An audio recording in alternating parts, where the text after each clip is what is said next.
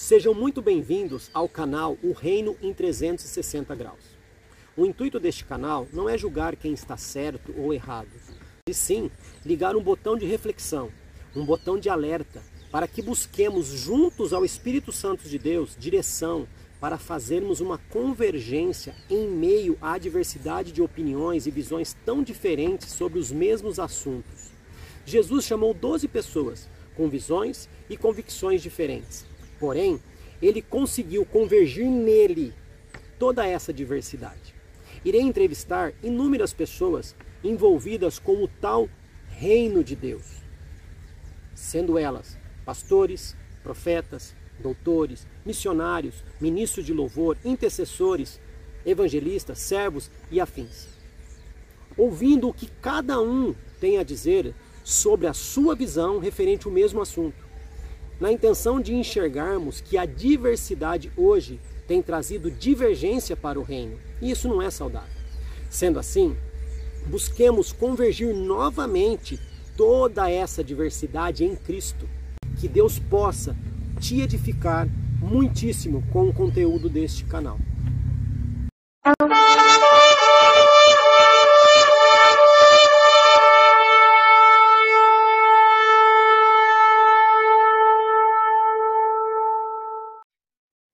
Estou hoje aqui com Guilherme Ferreira, que eu também posso dizer Guilherme Jesuscope. Ele vem lá da família Jesuscope, é indicação do pastor Caio Solha, que já passou por aqui, amigo do Felipe Jesuscope, que passou por aqui, deve conhecer o Madiel também, que já passou por aqui.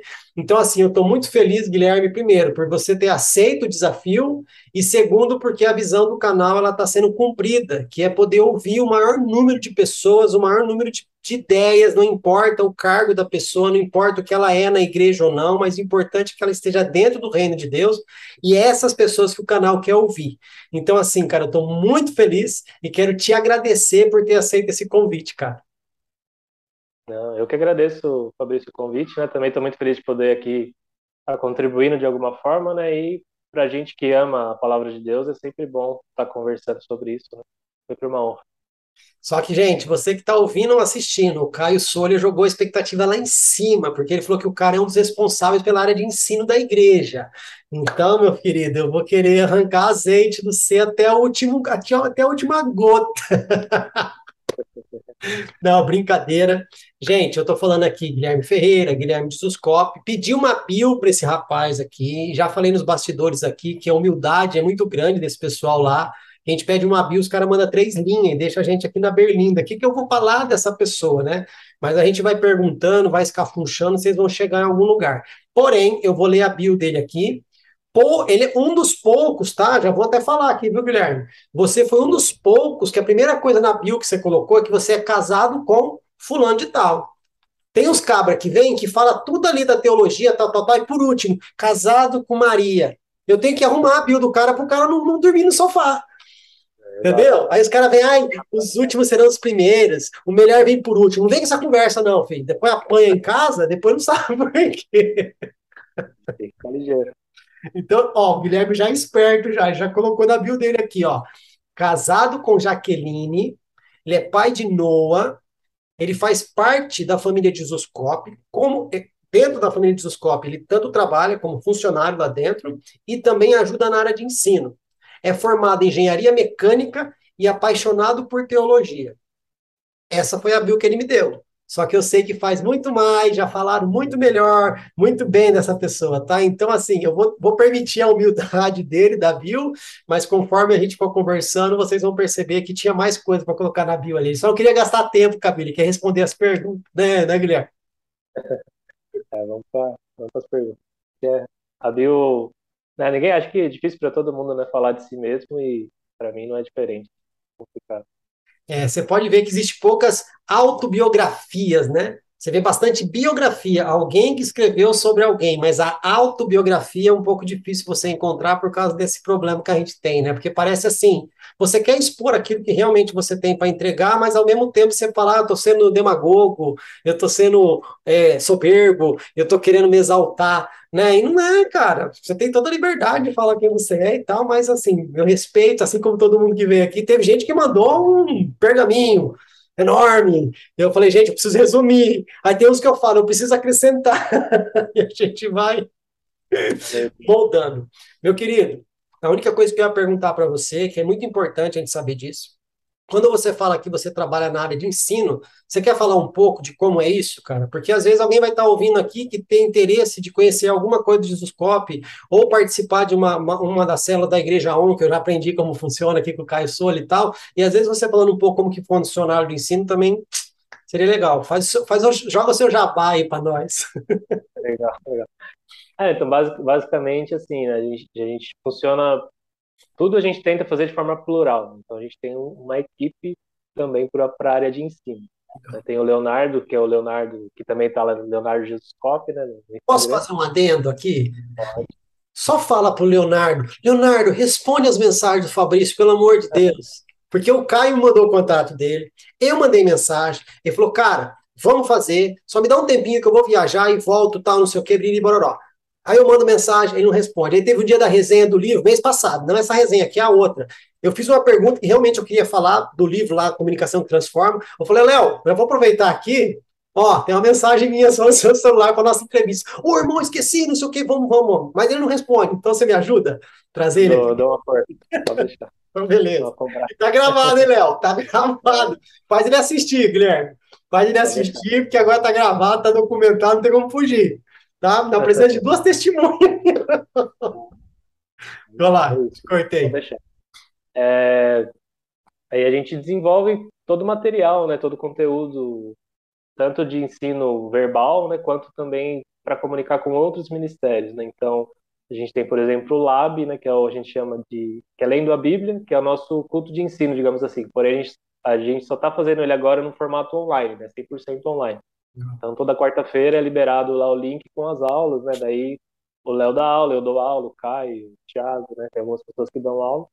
Essa é a parte mais grossa, assim, digamos assim, do ensino, né? Mas tudo, a gente tenta que tudo passe por uma revisão nossa, assim, não para burocratizar, né? Mas para manter um zelo ali cuidado, né? É um cuidado. É um cuidado no que está sendo transmitido em relação aos nossos pequenos grupos, né? Ao nosso Ministério Infantil. Nosso Ministério Infantil também eu que faço a parte toda de conteúdo. Então a gente não usa um, um livro base, né? A gente está fazendo, por exemplo, esse ano uma linha do tempo. Esse ano não, né? 2023 a gente vai começar a fazer uma linha do tempo com as crianças. Então a gente começa lá da criação e vai até os dias de hoje, né? A proposta que chega.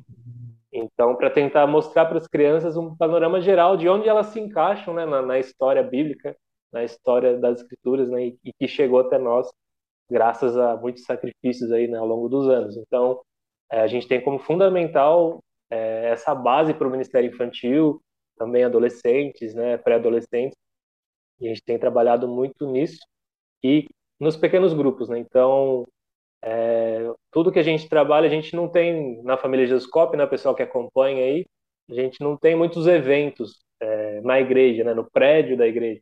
A gente faz foca muito no pequeno grupo. Né? Então, tudo que é ensino, tanto de para homens, para mulheres, para família, para jovens, tudo a gente transmite através dos DNAs que a gente chama, né, que são os nossos pequenos grupos, Sim. e também do discipulado, né? Então, o discipulado a gente separa homens e mulheres e faz um discipulado um pouco mais específico, né? E toda essa parte então de conteúdo passa por mim, passa pelo Léo, passa pelo Caio, né? A gente revisa junto, pensa junto, né? Então, para poder realmente transmitir o DNA, né? porque essa é a nossa proposta, até com o nome DNA, né? que seja transmitido a visão do Jesus Cop como igreja para as pessoas, né? para que não seja simplesmente algo preso na liderança, né? que não seja algo uma ideia de um ou uma ideia de poucos, mas que todos possam crescer da mesma maneira, né, com a mesma cosmovisão cristã, com a mesma maneira de enxergar o mundo que nós temos, né, que claro que diverge de, de outras, né, mas que nós consideramos, no nosso caso de igreja local, a mais saudável para o nosso contexto hoje. Cara, eu sou um pouco suspeito de falar, porque eu faço a mentoria também, Graças a Deus, meu, Deus me deu graça e eu consegui aquela bolsa lá da mentoria da, da universidade lá, né? Eu estou lá estudando, estava estudando antes já, tinha entrado, fazia um mês, apareceu a oportunidade, eu corri atrás e consegui. Então, assim, eu sou um pouco suspeito de falar agora, porque eu faço parte da mentoria, mas uma coisa eu vou falar para você, cara, por mais que, como você falou, ah, talvez a gente vai divergir um pouco de outras, de outras igrejas. Vou falar uma coisa para você. Só o fato de vocês se preocuparem realmente, piamente, em relação ao discipulado na ordem correta que Jesus pediu, já tá bom. Pode divergir com quem vocês quiserem.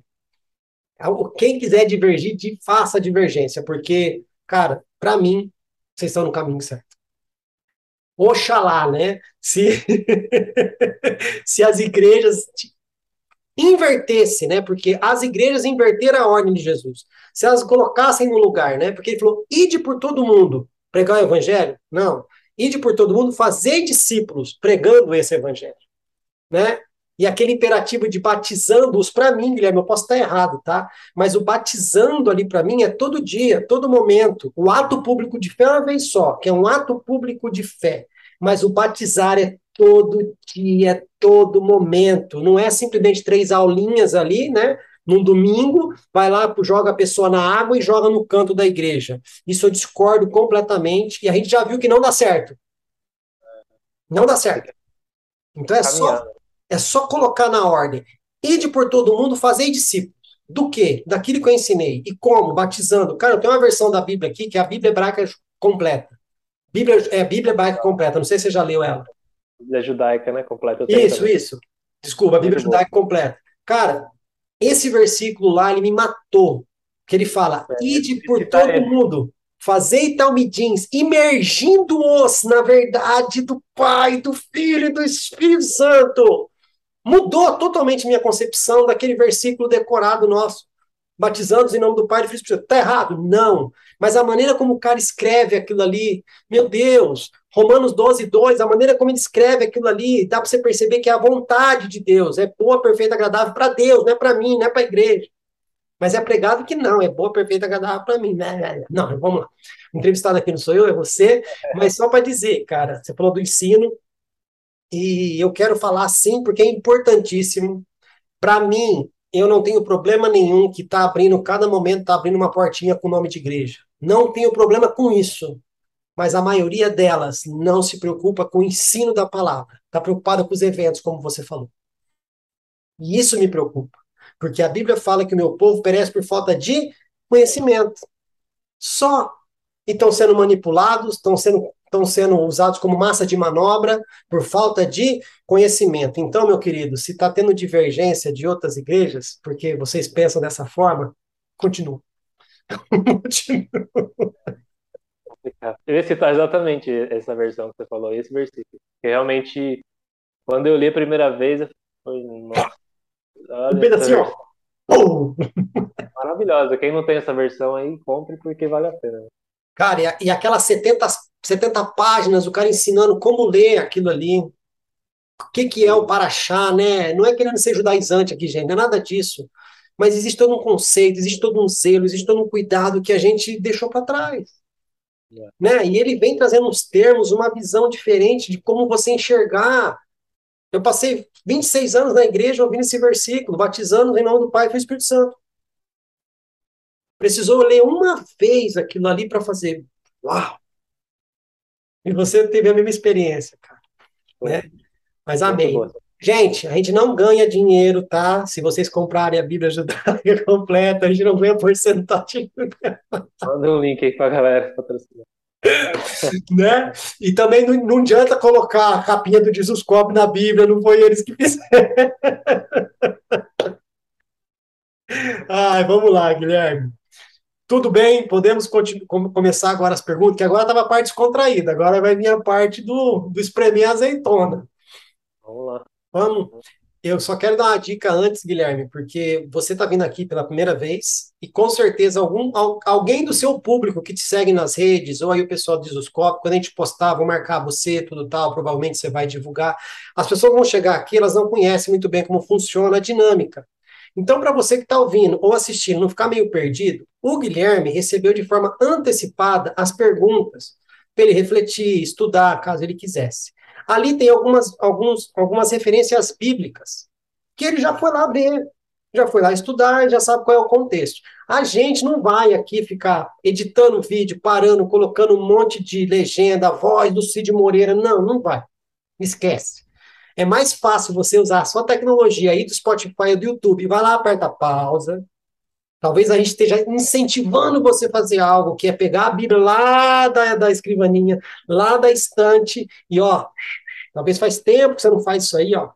Olha, tá falando aqui, Efésios 3,10, o que, ele vai falar? Ah, entendi. Aperta o play, volta e de boa. Beleza? Recado dado, puxão de orelha dada, a gente vai para as perguntas. E lembrando, o Guilherme veio aqui, ele está se sentindo em casa. Falei para ele, sinta-se em casa. Ele não está aqui para receber julgamento, não é para ser medido como maior, menor, melhor, pior, nada disso. Eu quero ouvir a opinião do Guilherme Ferreira, que tem a vida dele relacionada ao estudo lá na, lá na equipe dele da, da Newscope, e ele vai trazer a visão dele.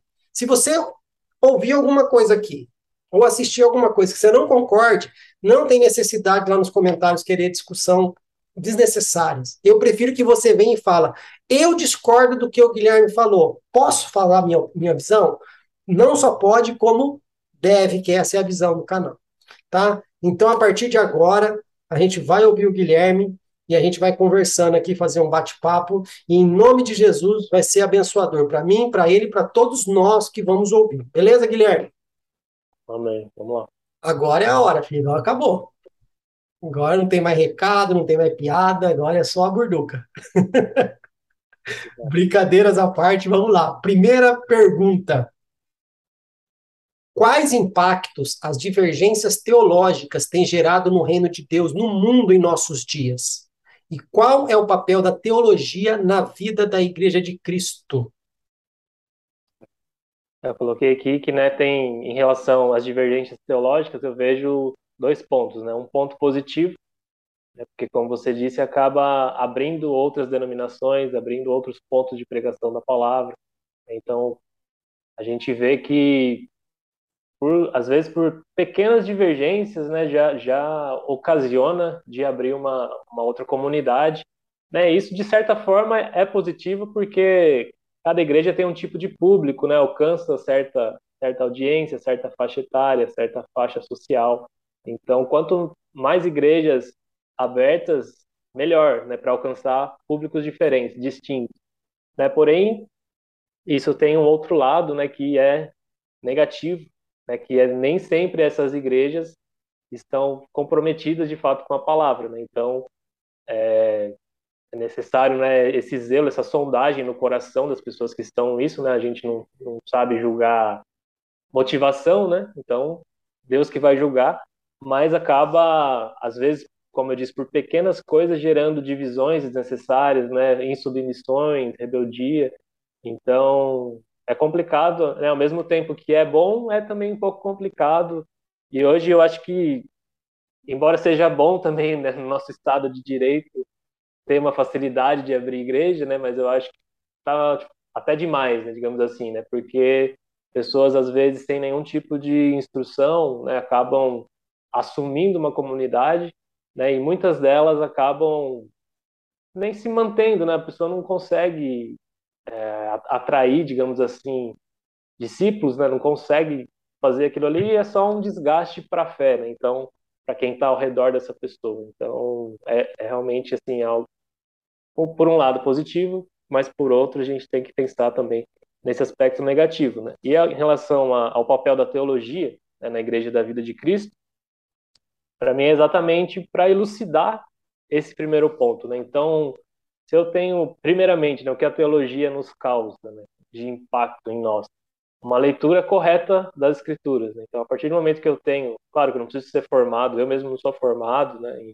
não precisa ser bacharel em teologia para conseguir ler a Bíblia, né? Basta você estudar através de livros, através de vídeos, conteúdos, artigos, seja lá como, né? Ou mesmo num processo de discipulado, alguém te passando essas informações, você aprende né, que a Bíblia não deve ser lida toda da mesma maneira. Né? Então, há diferentes tipos de textos, né? há diferentes tipos de contextos. Né? Há, enfim, várias diferenças, e a partir do momento que se entende isso, se passa a ter uma compreensão mais consensual, digamos assim, né? Então, porque quem lê a Bíblia com os olhos um pouco mais corretos do ponto de vista intelectual, digamos assim, não vai encontrar tantas divergências, não vai encontrar tanta coisa fora da curva, né? porque são poucos. Eu sempre falo isso com o pessoal que gosta de, de gerar polêmica ou fazer aquelas perguntinhas. Eu falo, meu, esses pontos são são tão pequenos comparado ao todo, o que, que a gente foca nele? Então, as, as nossas igualdades, digamos assim, né, o modo como nós pensamos igual é tão maior do que essas pequenas coisas que às vezes são até secundárias, é que a gente gasta uma energia desnecessária para tratar desses assuntos, sendo que ele já né, já não necessita, já foi discutido há muito tempo, não se chegou a lugar nenhum, né? Então não há porquê discutirmos mais, né? Então para mim é também um pouco disso, né? Para entender o que é essencial de fato, né? E, e isso vai acabar amenizando as diferenças, né? No final das contas. Perguntinhas como, pastor, isso é pecado? Né? Só, a pessoa já quer fazer, ela só quer a aprovação do pastor, porque se der ruim, ó, o pastor falou que pode, né? Uma vez perguntaram para mim, Fabrício, o Adão tinha umbigo? Falei, cara, umbigo eu não sei. O que eu sei é que ele deu relaxo e precisou de Jesus para consertar. Você quer ficar do lado de Adão ou do lado de Jesus? Agora não é conversa. Quero saber se ele tem umbigo? Quero saber o que, que ele fez. e já tinha alguém para consertar a caca dele. Então acabou aí. Né? É, às vezes se apegam a detalhes né, desnecessários e é. que não vão levar a lugar nenhum né, e, e deixam de ver o todo. Né? Sempre falo, quando vou aconselhar alguém, busque ler a Bíblia já de cara, assim, tendo uma macro ideia de que aquilo ali é tudo sobre Jesus, né? não é sobre você. Então, busque Jesus em cada texto, né? Busque Jesus lá desde o Gênesis e venha construindo essa narrativa, né, juntamente com as escrituras, não não procurando pequenas coisinhas para para causar às vezes, né? Ou tem, lógico que tem dúvidas que são genuínas, né, principalmente de pessoas novas convertidas. Sim, isso é normal mas elas, a grande maioria delas, tem humildade suficiente para perguntar de uma maneira correta, né? É então, é inocente, né? Inocente, na inocência. Né? Agora é diferente de pessoas que estão na igreja há vários e vários anos e ficam, como você disse, né, perguntando para várias pessoas a mesma coisa até alguém autorizar ela, né? Parece dar o aval para ela fazer o que ela quer, né? O, o, o, o, teófilo, vamos dizer assim, o neófito, né? Teófilo não, o neófito. Teófilo é o, filho do Leonardo. o neófito, ele vai te perguntar coisas que realmente gera dúvida, gente. Cara, você está quanto tempo na igreja, Guilherme? Você já sabe tudo de Bíblia? Não, toda hora vai causar uma dúvida. Agora, o problema são aqueles advogados, né? Que querem achar brecha na lei para poder pecar. Mas não dá, né, amigão? Queridão, é teologia, não é advocacia, entendeu? Ali tá daquele jeito, tem que respeitar e ponto final. Bora! Podemos ir para a segunda? Vamos lá. Nem doeu a primeira, hein? Vamos lá, segunda pergunta, Guilherme. Como as posições doutrinárias acerca do fim afetam a compreensão dos cristãos acerca da missão da igreja?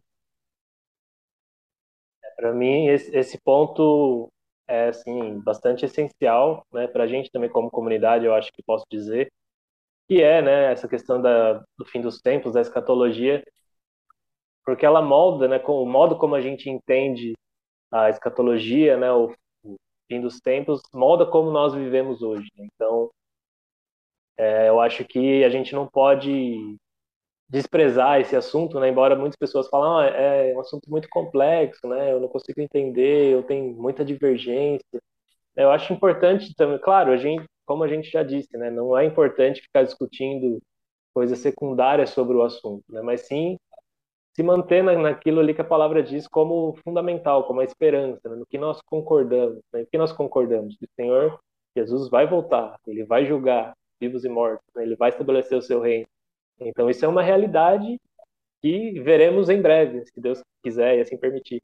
Né? Então, porém, o modo como nós entendemos também, né, é, todo esse esse drama, né, esse esses fatos que ocorrerão, né, como nós desenrolamos eles, também molda a nossa resposta, né? Então, se eu acho que eu vou, a gente fala, né? Se eu acho que eu vou ser arrebatado no abrir e ficar de olhos, né? Eu vou viver uma vida no medo, né? Então, eu não vou, eu, a gente diz, né? Você salvo pela sorte, né? Que, ah, porque quem de nós não peca, né? E eu cresci num contexto onde sempre ouvia assim, ah, não, você tem que vigiar, né? Você tem que estar pronto para quando Jesus voltar, porque se você estiver meio que balançando, você vai ficar, né? Então. O necão tipo do de... posto não vai, então, né? Esse tipo de comentários, sabe, de ensinamento até é complicado, né, para a gente entender e, e assimilar. E mesmo crescendo numa comunidade que cria dessa forma, para mim, lendo as escrituras, nunca fez sentido. Né? Eu, eu lembro que eu lia desde de pequeno e, e perguntava para minha mãe, né? Falava, mãe, mas isso aqui não faz sentido, né? Jesus vai vir, ele vai pegar alguns, depois ele vai vir de novo, no final, vai julgar outro. Como assim? Onde que está escrito que ele vai vir duas vezes de novo? Né? Então, eu ficava sempre questionando até que eu cheguei numa conclusão que, eu, que é o que eu sigo hoje, né? Que é a questão de ser pré-milenista histórico. Né? Então, eu creio que o Senhor Jesus volta antes do milênio, né? Que o milênio é literal, né? E que ele virá depois da tribulação. Então, para mim esse entendimento não é, claro, fundamental, porque as outras linhas também têm seus pontos, né? Então, isso a gente não, não é algo que a gente possa bater o martelo, principalmente porque diz respeito ao futuro, né? Mas se eu espero que Jesus volte depois da tribulação, isso para mim é, é mais é mais garantido, digamos assim, para a gente, porque a gente vai estar tá pronto para uma perseguição. Então, e, e, os cristãos passaram por perseguição ao longo de toda a história, né? Então, por que que Deus livraria somente os últimos? Né? Então, não faz muito sentido para mim. Né? Então, a partir do momento que eu estou pronto para ser perseguido e eu tô, e eu entendo a narrativa bíblica, eu entendo a revelação como algo que de fato vai acontecer de forma literal, eu estou preparado para isso, né? Então, vai moldar o modo como eu vivo hoje. Eu até marquei aqui que também, para nós, né, gera essa, essa ação, né, essa missão, nos empurra para a ação. Né? Que, que Jesus diz lá em Mateus 24, né, no sermão escatológico. Ele diz que o fim viria quando o evangelho fosse pregado a todas as etnias, né, a todos os povos. Então, é isso que nós temos que fazer. Vamos, como igreja, agir, né? Vamos pregar o evangelho a todos os povos. Isso cabe a nós. Né? Nós temos a nossa participação nisso. Né? Se não me engano, até o apóstolo Pedro disse né, que nós podemos apressar o dia da vinda do Senhor, né, com o modo como vivemos. Então, nós temos que viver de forma a apressar a vinda do Senhor, né, como nós sempre dizemos, a desejar a vinda do Senhor, a sentir saudades dele e que tudo que nós façamos mostre isso aos outros, né? E também, claro, transmitindo esse conhecimento para que mais e mais pessoas compreendam isso né, e saiam de uma situação de medo para uma situação de, de coragem, de enfrentamento, né, de realmente se colocar no lugar que Deus quer que ela esteja né, no, no fim dos tempos. Então, para mim, é realmente fundamental esse tema e eu gosto bastante assim, de falar sobre isso. Guilherme, você falando, né? Pô, se eu estiver preparado tal. Cara, se você estiver preparado e vier a guerra, você vai meter bala. E se estiver preparado, tiver uma bandeirinha falando, galera, vamos embora que não vai ter a guerra, tá bom também. O problema é você ficar esperando a bandeirinha branca e não rolar a bandeirinha branca jogar um fuzil na sua mão e você ter que ir. Né? E, e eu não sei se você vai concordar comigo, mas, cara, na Bíblia, só tem um livro que fala que você é bem-aventurado se você ler que é Apocalipse. E é o livro menos lido pela igreja.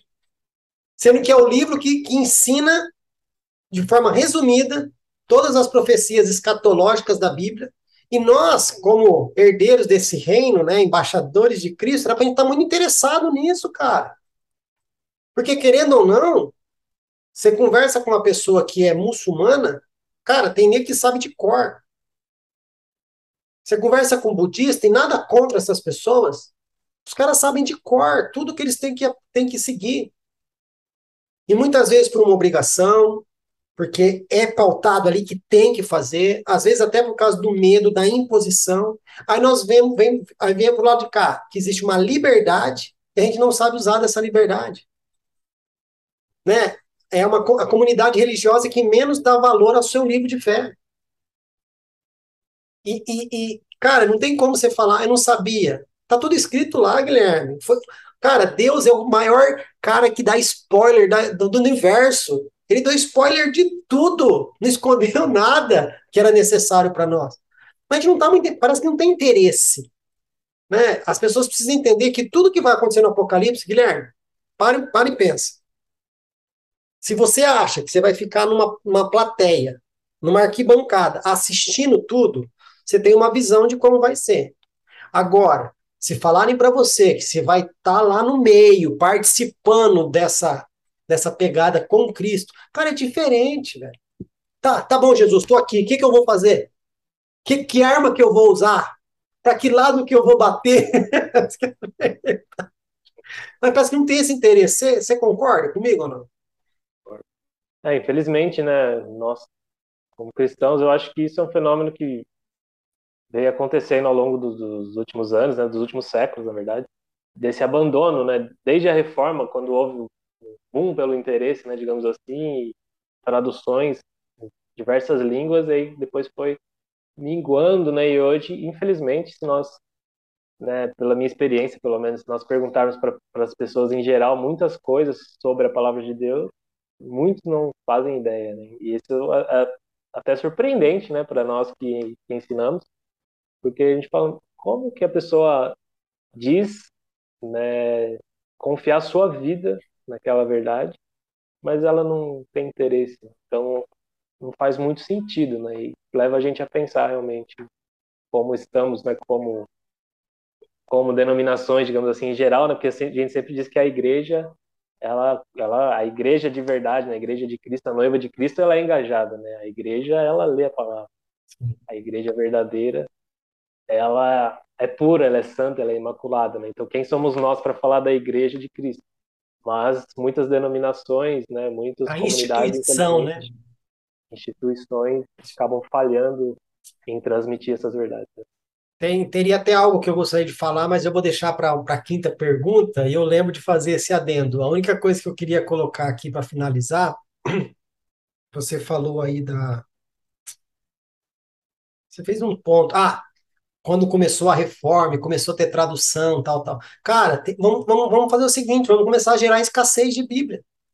Porque quando era escasso, todo mundo queria. Aí começou a dar oportunidade para todo mundo ter, parece que perdeu interesse.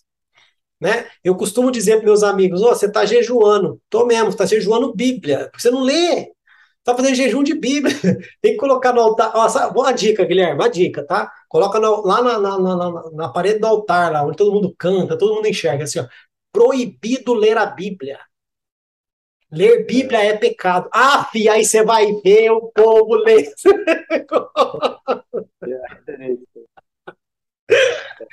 Brincadeira, vamos lá. Bora, terceira pergunta? Eu lembrei só um ponto, né, que o pessoal, em relação a essa da Bíblia, que o pessoal não, também não tem noção, eu acho, quantas pessoas no mundo desejariam né, ter uma cópia das escrituras nas mãos e não tem. Não tem. Um país que é proibido até carregar uma Bíblia, né? É. É, é, é, como um crime, né, em determinados países, né? Até lembro de uma história de um missionário falando da China, né, que eles tinham uma igreja subterrânea que tinha uma Bíblia só e ficava cada semana com uma família, né? E cara, é de chorar assim quando você ouve e a gente vê aqui em casa 10 cópias da Bíblia aqui na, na, estante, várias versões no celular, tudo que a gente tem acesso e muitas vezes não valorizamos. Você lê, você o livro O Homem do Céu? Não, não li esse. Leia. Pelo amor de Deus, leia. Eu ouvi falar dele. Cara, aquilo ali é um tapa na cara de qualquer crente. É, é vergonhoso, cara, é vergonhoso. Tá? Falar rapidinho aqui. Ele tem uma, um anseio por ter uma Bíblia, e ele tem um sonho. Deus revela para ele um lugar que tem uma Bíblia enterrada, ele vai lá, a Bíblia está lá. E esse cara, resumindo, né, e dando spoiler aqui, mas para deixar você instigado a ler, ele vai preso, pensa numa pessoa que sofreu por causa do evangelho, foi esse rapaz. Ele consegue, em uma certa feita, ele é jogado numa solitária, ele consegue entrar com a Bíblia dele. A solitária ele não conseguia ficar de pé por causa da altura. Ele não conseguia deitar esticado por causa do comprimento e não conseguia ficar virando muito por causa da largura. E tinha sol dentro dessa dessa dessa cela dele, acho que 10 horas por dia só tinha sol. Uhum. Nessas condições, que já tinha apanhado, tudo machucado, tudo zoado, nessas condições de falta de conforto, ele leu a Bíblia em 10 dias, Guilherme. A Bíblia inteira, em 10 dias. Você faz uma campanha com os crentes hoje para ler a Bíblia em um ano, três capítulos por dia. Os caras começam, chegar em Levítico, os caras desistem. Isso porque ama Jesus. E Levítico só fala de quem ali? Só fala de Jesus, né? E, mas é assim, é o que você falou, cara. Tem lugares que as pessoas não têm nem a Bíblia. Eles dividem. Vai rasgando quando tem a Bíblia, vai dando uma página para cada um e a pessoa vive em cima daquilo ali. Se ela quiser saber o contexto daquilo, ela tem que achar quem que tem a outra página para poder fazer um adendo. Vi história de missionário que o cara para passar de uma cidade para outra, eles, eles colocavam uma, uma, um versículo da Bíblia no saquinho, amarravam no fio dental prendia no dente, engolia aquilo, chegava lá, regurgitava aquilo ali e entregava o versículo para a pessoa. Cara, pelo amor de Deus, né? Não dá, né? Mas aí vai no culto de noite, né? Ai, Senhor, você é tudo para mim, né? Esse é meu respirar. Vamos ler Bíblia, irmão? Esse é meu respirar. Não dá. É difícil, é difícil. Mas vamos lá. Eu ainda oro que o avivamento, para mim, vai ser quando os crentes voltarem a entender a importância de ler Bíblia. Para mim, talvez seja o maior avivamento que precisa acontecer na Terra. Só, porque lendo aquilo ali, os caras vão entender a posição de cada um, vão se engajar e realmente ele vai virar um exército de verdade, viu, Guilherme? E quando eu falo exército aqui, não é para lutar contra pessoas, é para a gente lutar contra quem nós devemos lutar, mesmo que a gente vai falar daqui a pouco também. Vamos lá. Terceira pergunta, senão vai virar uma vigília isso aqui. De acordo com Mateus 24, 12, o esfriamento do amor é resultado da multiplicação do pecado. Com base neste fato, devemos aguardar o avivamento ou apostasia? Bom, para mim é os dois. Né? É tanto o avivamento quanto a apostasia. Eu ouço muitas pessoas falando, né? De um lado, igrejas mais pentecostais, né, carismáticas, sempre dando ênfase num grande avivamento, né, no grande derramar do Espírito, que virá né, no, no fim dos tempos e que levará as missões no mundo né, a outro nível. Mas, de outro lado, né, igrejas mais reformadas, digamos assim, tendem a falar só sobre apostasia. Né? Não, a palavra diz que vai haver, de fato, uma grande apostasia, e muitas pessoas se desviando da fé e se afastando, se perdendo por esse esfriamento do amor lá do Mateus 24, né? Então, mas para mim, né, como a gente entende, baseado naquela parábola do, do joio e do trigo, né, de Mateus 13, que diz que os dois crescem juntos, né? Então, o trigo e o joio crescem juntos. Então, nós entendemos que a luz e as trevas vão crescer juntos. Então, quando houver maiores, maiores trevas na terra, haverão também maior, maior luz na terra, né? Haverá também maior luz na terra. Então, é, entendemos que será assim, né? Não posso bater o martelo, digamos assim, né? Mas é um entendimento que nós temos com base em toda a narrativa bíblica, né? Entendendo que é fundamental que a igreja esteja de fato madura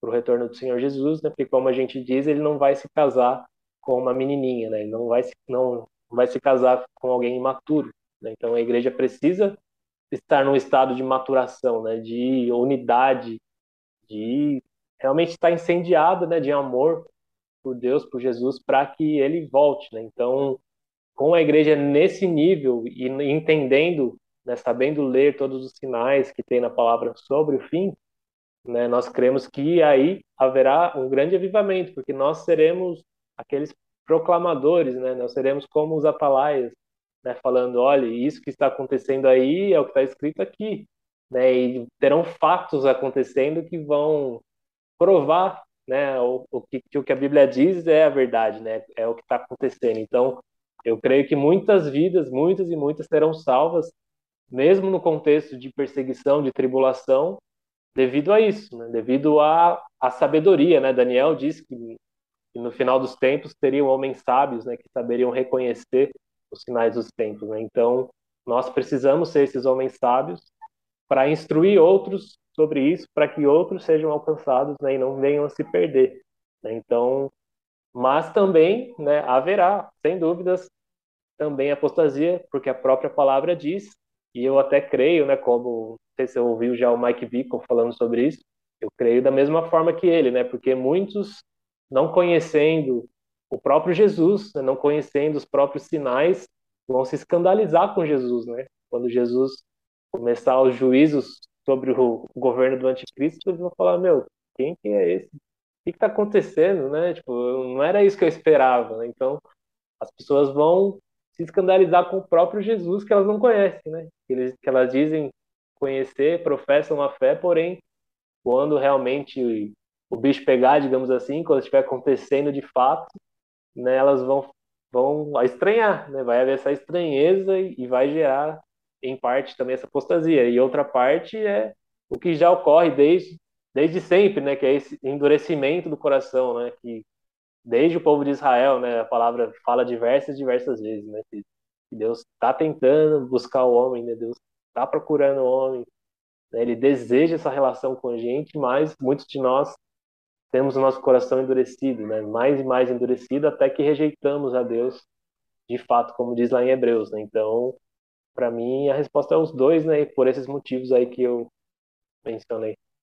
Mas, Guilherme, quando Jesus começar a derramar o juízo dele, a galera vai falar assim: não, Jesus, eu sou seu ponto fraco, não faz isso, eu sou seu ponto fraco, não vai ter ninguém pregando isso aí?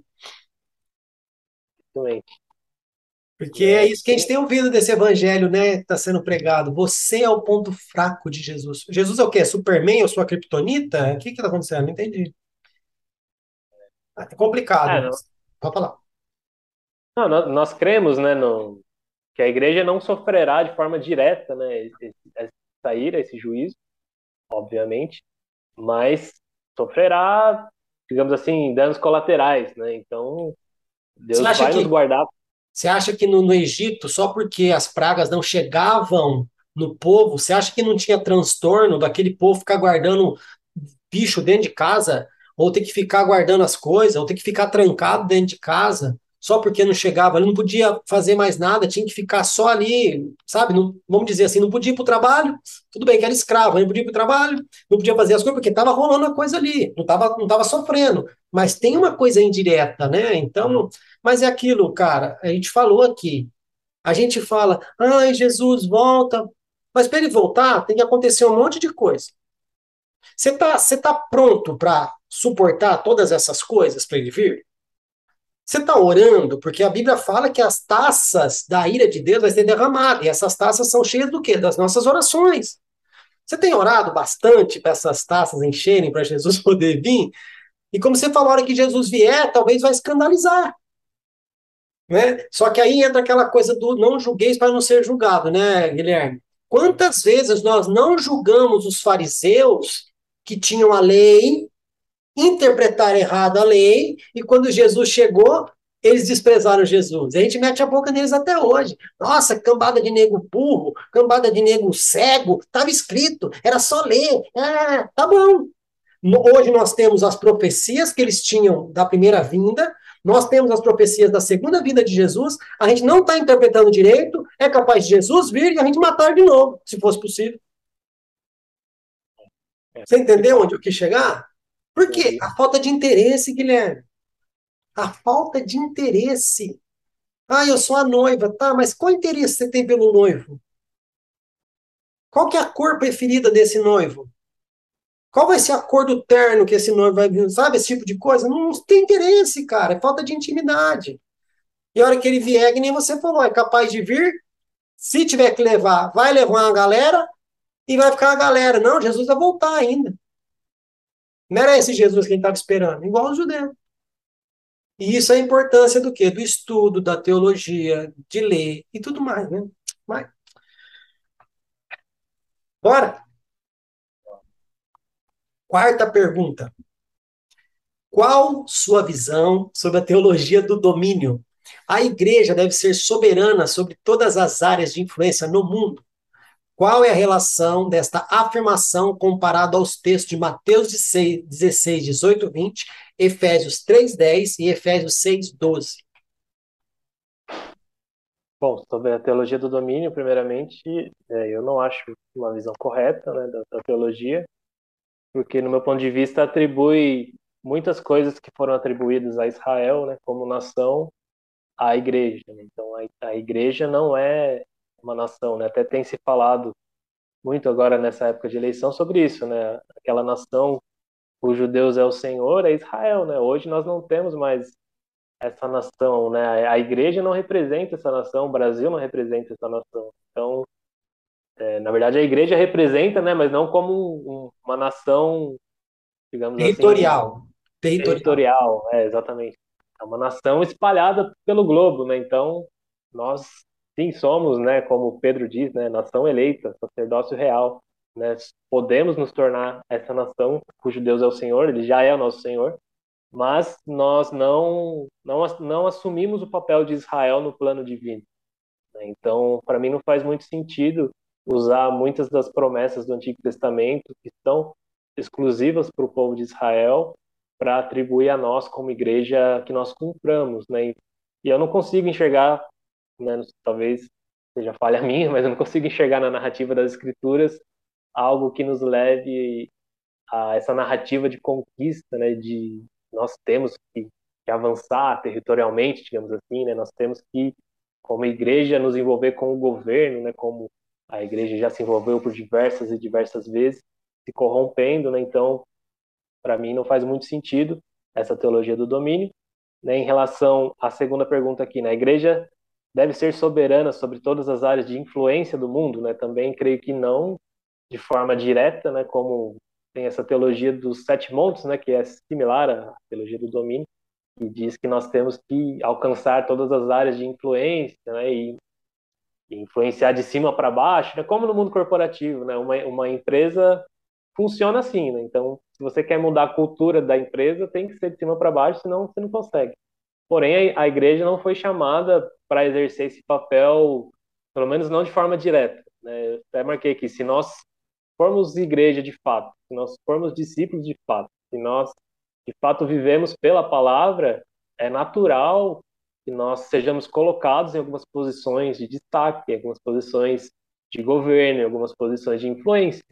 Né? Porém, isso não é algo que a igreja, como comunidade, né, como denominação, no seu local, né, seja ela qual for, não é algo que a igreja tem que fazer assim de forma organizada. Isso é meio que individual de cada membro, digamos assim, né?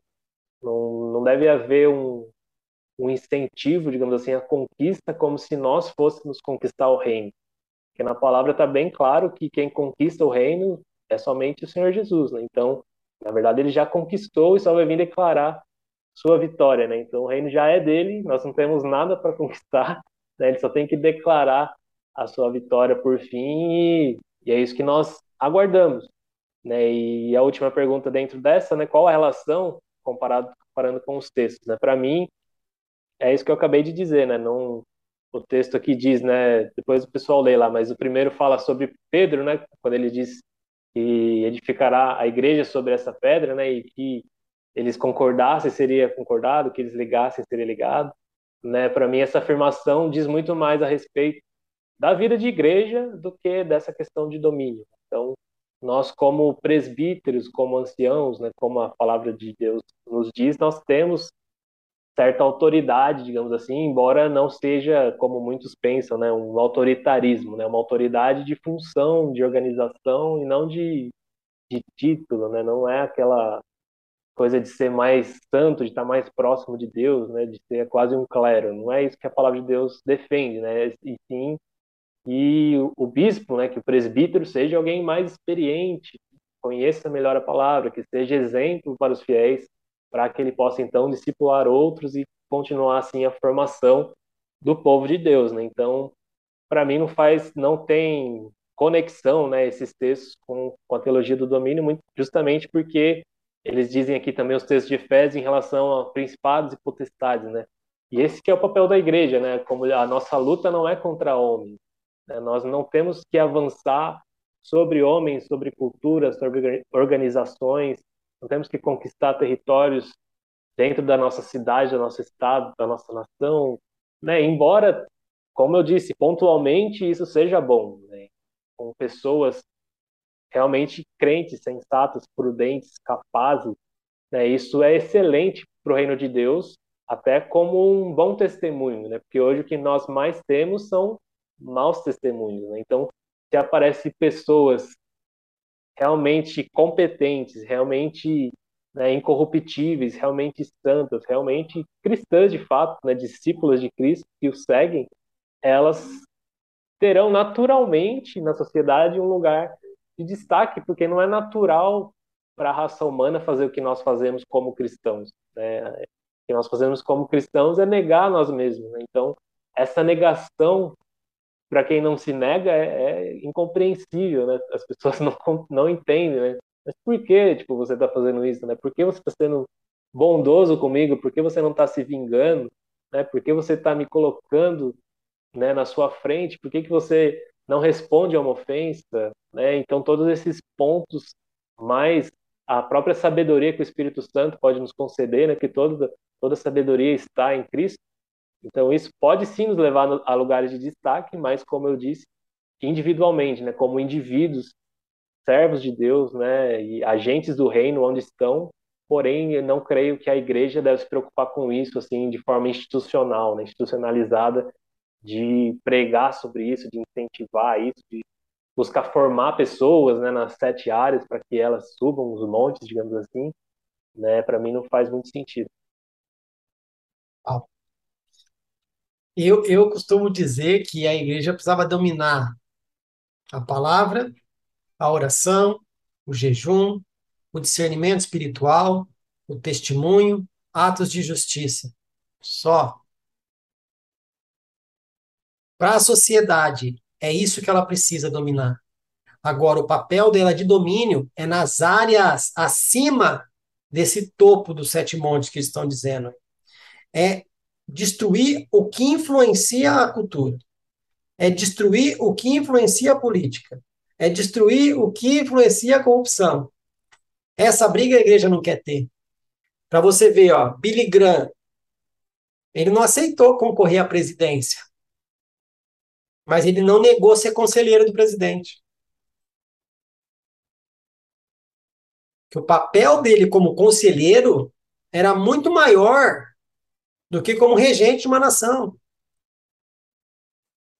Então, assim, a igreja, ela pode ser um braço na sociedade, desde que ela venha dar testemunho, que isso aí é o que mais pega, e eu também ia falar caso faltasse na pergunta aí, na sua resposta.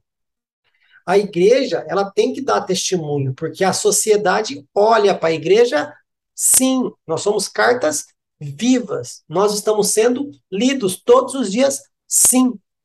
E eu falo que a igreja perdeu a oportunidade nessa pandemia de voltar a ter autoridade na sociedade se ela tivesse falado assim, ô prefeitura, você não tem lugar no hospital?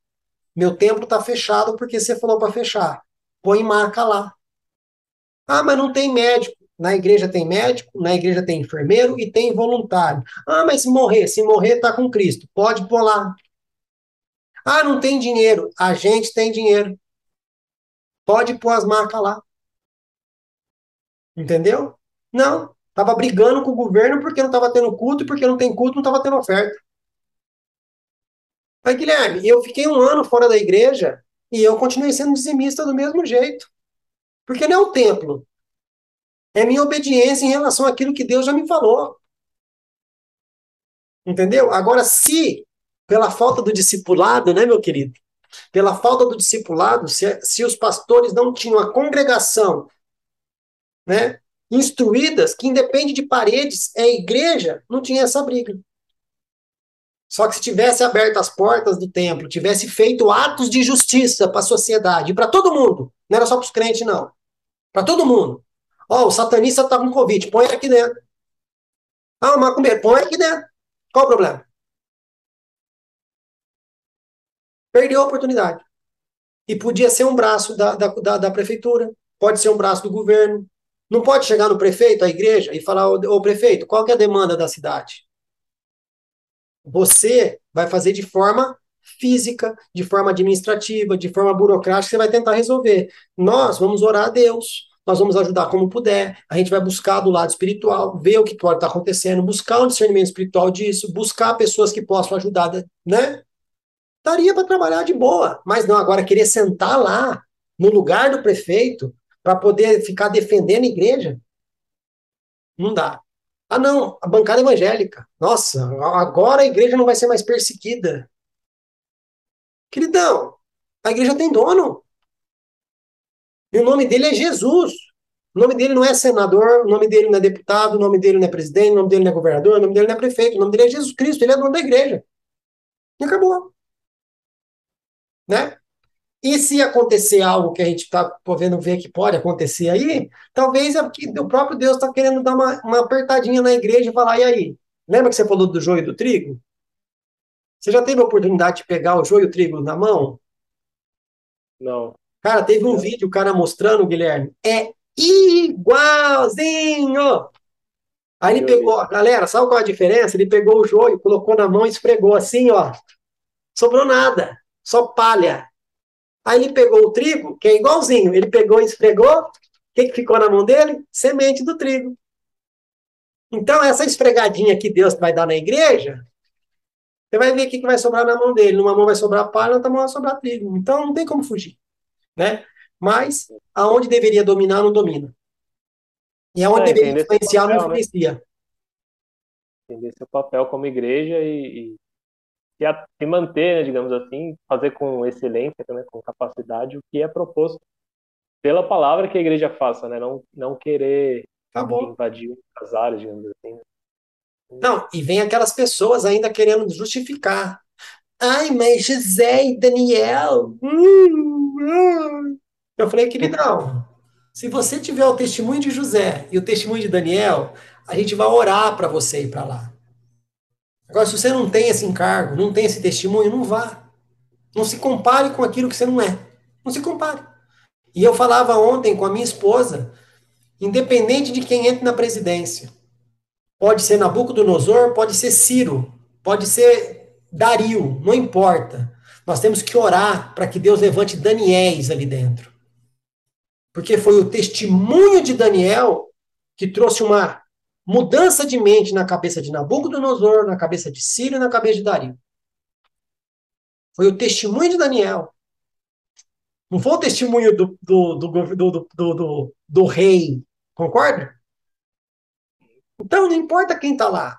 A gente tem que orar para que a vontade de Deus seja feita pela nossa nação. Existem promessas para essa nação, e elas irão se cumprir, e que Deus levante Daniéis lá dentro. Só. Né? Bora para quinta? Bora lá. Você quer bater mão um pouco? Não, acho que é isso, né? Resumiu bem, fechou bem. Eu acho que é, é como eu disse, manter o seu papel, né? E, e se quiser, se tiver alguém vocacionado, como temos, né? Temos, temos. Existe a vocação do governo. É, é dom de Deus, é um dom, é um dom, é um dom motivacional que fala não. É um dom natural que a pessoa tem, assim como o dom de servir, o dom de contribuir, o dom de governo. Se a pessoa tem esse dom mesmo, cara, ela tem que ir. E a igreja tem que fazer qual papel, Guilherme? Orar e interceder por essa pessoa lá. Manter essa pessoa protegida, porque lá é um lugar terrível. Mas não, eu quero que a pessoa vá lá para quê? Para conseguir isenção do não sei o que para mim, para conseguir não sei o que para mim, para conseguir ônibus para mim, para conseguir terreno para mim, né? Prefeitura, não quero pagar imposto. Mas você pode asfaltar a rua da igreja? Ah, pelo amor de Deus, velho. É muita hipocrisia, é. desculpa, é muita hipocrisia. Não é sobre governar, né, para, para nós, né, para a igreja, para os evangélicos. Né? Não, é para todo para... mundo. É para todo é, mundo. O papel da igreja, inclusive, como você disse, né, o papel da igreja é ajudar ainda, né, falar o que, que eu posso servir, como eu posso atender as demandas, né, de hospitais, policiais, seja elas qual forem, é porque a igreja, ao longo da história, sempre teve esse papel, né? E, e, isso que até manteve por muito tempo, né? A própria igreja perseguida em Roma, né? Eles cuidavam dos pobres, né? mesmo sendo perseguidos por, pelo império, né? Então, o Império até não gostava, em algumas épocas, de mexer muito com a igreja, porque, não, deixa eles lá, eles estão cuidando da galera. Né? Então, tá fazendo o que eu não faço? Exatamente. Cara, e, e é a visão, a igreja está no bairro fazendo congresso, que eu não sou contra, tá? Mas fazendo congresso para enviar os jovens da igreja para o Ceará, para a África, não sei para onde. Beleza? Mas aonde ele devia estar tá estudando missões, que é no bairro ali, não tem? É. Você, igreja, você tem que se preocupar. Se preocupa com o seu quarteirão primeiro. Ganhe o seu quarteirão para Jesus. Já está fazendo um papel maravilhoso, cara. Porque se no bairro tem 20 ruas e nesse bairro tem três igrejas, se cada igreja ficar com sete ruas, olha que beleza. Ganhou o bairro. Né? Não, não. Não, quero, eu quero ir para a África. Precisa? Precisa, mas e aqui? Não tem aqui? Não tem missão? Não tem, não tem quem passa fome aqui, Guilherme? Não tem quem sofre abuso sexual aqui? Não tem violência doméstica aqui? Não tem tráfico aqui? Não tem prostituição aqui? Não tem violência aqui? Não tem. Ah, mas amém. Vamos lá. Quinta pergunta. Escatologicamente dizendo, novos céus e nova terra são literais ou metafóricos? Nós iremos para o céu ou o reino dos céus virá até nós? Bom, para mim, são clar, claramente literais, né, com base em Apocalipse 21 e 22. Então, ali a cidade descendo do céu. Né? Então, começou, sempre diz, né, que começou num jardim e vai terminar numa cidade, né? E, e Hebreus diz, né, que o arquiteto e construtor é o próprio Deus, né? E, inclusive Abraão ansiava por essa cidade, né? por isso que ele não construiu uma, né? Então é estranho, né? Abraão sendo um homem tão rico, né? Tão poderoso na época dele, que tinha inclusive um exército particular, morar em tendas. Né? E aí se entende isso quando se lê isso, né? Ele aguardava essa cidade que desceria do céu, né? Cujo construtor é o próprio Deus. Né? Então, para que construir já Deus já estava construindo, né?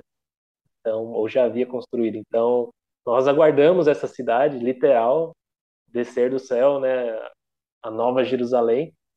Porém, isso é lá no na consumação de todas as coisas, né? Lá no fim da história, digamos assim. Né? Então, eu creio que quem morre agora já está com o Senhor, né? Então, há, há essa possibilidade de nós irmos estar com o Senhor antes, né? Caso caso a gente morra antes dele dele voltar, né? Então já estaremos com ele, né? Então iremos para o céu nesse caso, porém, né? Creio sim que a, que a cidade é literal, né? Acho que até pulei para a segunda parte da pergunta aqui já, né? Então o reino vem, né? Que é a, a pergunta, né? O reino vem ou vamos até ele, né? Nós se morremos vamos até ele, né? Se estivermos vivos quando Jesus voltar, o reino vem a nós, né? Então, o reino que vai se estabelecido sobre a terra, né? E, e isso também é algo que está tão claro nas escrituras, né? E que durante muitos e muitos anos eu não ouvia ninguém falar sobre isso, né? E era como se a gente fosse morar no céu para sempre, né? A gente fosse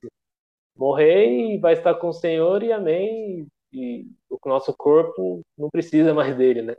Mas não é isso que as escrituras dizem, né? Há esperança, né? Paulo diz que se nós não houver ressurreição, né, não faz sentido o evangelho. Então, a ressurreição é real, né? E nós ressuscitaremos com corpos, né, semelhantes ao do próprio Cristo, né? Corpos glorificados, incorruptíveis, livres do pecado, graças a Deus. E então, de fato, estaremos para sempre com o Senhor, né? Mas isso é algo que é bem importante nós é, reafirmarmos sempre, né? É algo literal. Nosso corpo será literal, cidade é literal, o local é literal, né? Não é um lugar né, no mundo das ideias, digamos assim, e também não é um lugar como Paulo descreve, né? Num terceiro céu somente, que nós ficaremos sem os nossos corpos, né? Aquela ideia de sentar nas nuvens, né? E ficar ali tocando a arpinha. Aquela arpinha não, não é. não é isso que a palavra nos diz, né? Mas sim que nós reinaremos com o Senhor, né? Então, no meu entendimento, reinaremos com Ele os mil anos do milênio, né? E posteriormente continuaremos reinando por toda a eternidade aí, já com esses corpos incorruptíveis e com as devidas divisões de, de galardões e aí de recompensas que o Senhor nos dará naquele dia. Eu queria deixar esse, aquele adendo lá da pergunta 2 para cá, porque assim, cara, essa pergunta era para ser a pergunta que a gente era para bater de letra, né? Porque é o seguinte, independente se. Agora, agora eu tô, vou até brincar, tá? Independente se o, se o reino vem, ou se eu vou pro reino, se eu vou morar no céu, vou morar aqui, qual é o meu interesse de saber onde eu vou morar? Que nem você falou, poxa, eu, nós ansiamos por essa cidade. Aí eu te pergunto, o que tem nessa cidade? Ah, Fabrício, tem ruas de ouro, tá? que mais? Ah, tem duas árvores lá. que mais? Ah, tem um, um, um rio que, que, que, jorra do tronco. que mais? O que, que você vai fazer lá? Onde você vai morar? Qual é o seu endereço lá? É uma analogia boba, Guilherme, mas é assim. Era para a gente bater de letra essas perguntas aí dos finais dos tempos, não era? Se a pessoa quer saber de astrologia, ela procura quem? Um astrólogo. Não é assim? Quer saber de astronomia, ela procura um astrônomo. Quer saber dos finais dos tempos, ela vai, deveria procurar quem? Um técnico de futebol? Só se ele for um cristão arretado na Bíblia, né? Mas era para procurar a igreja. A igreja era para ter isso na ponta da língua. Mas parece que não tem interesse. Sabe? Somos considerados embaixador do reino de Deus, embaixadores de Cristo, né? Mas, cara, pega um embaixador da Itália, aqui no Brasil, vai lá na embaixada italiana e conversa com o embaixador. Pergunta qualquer coisa da Itália para ele, para você ver. Ele vai saber te responder, não vai? Tanto é que ele está lá como embaixador da Itália.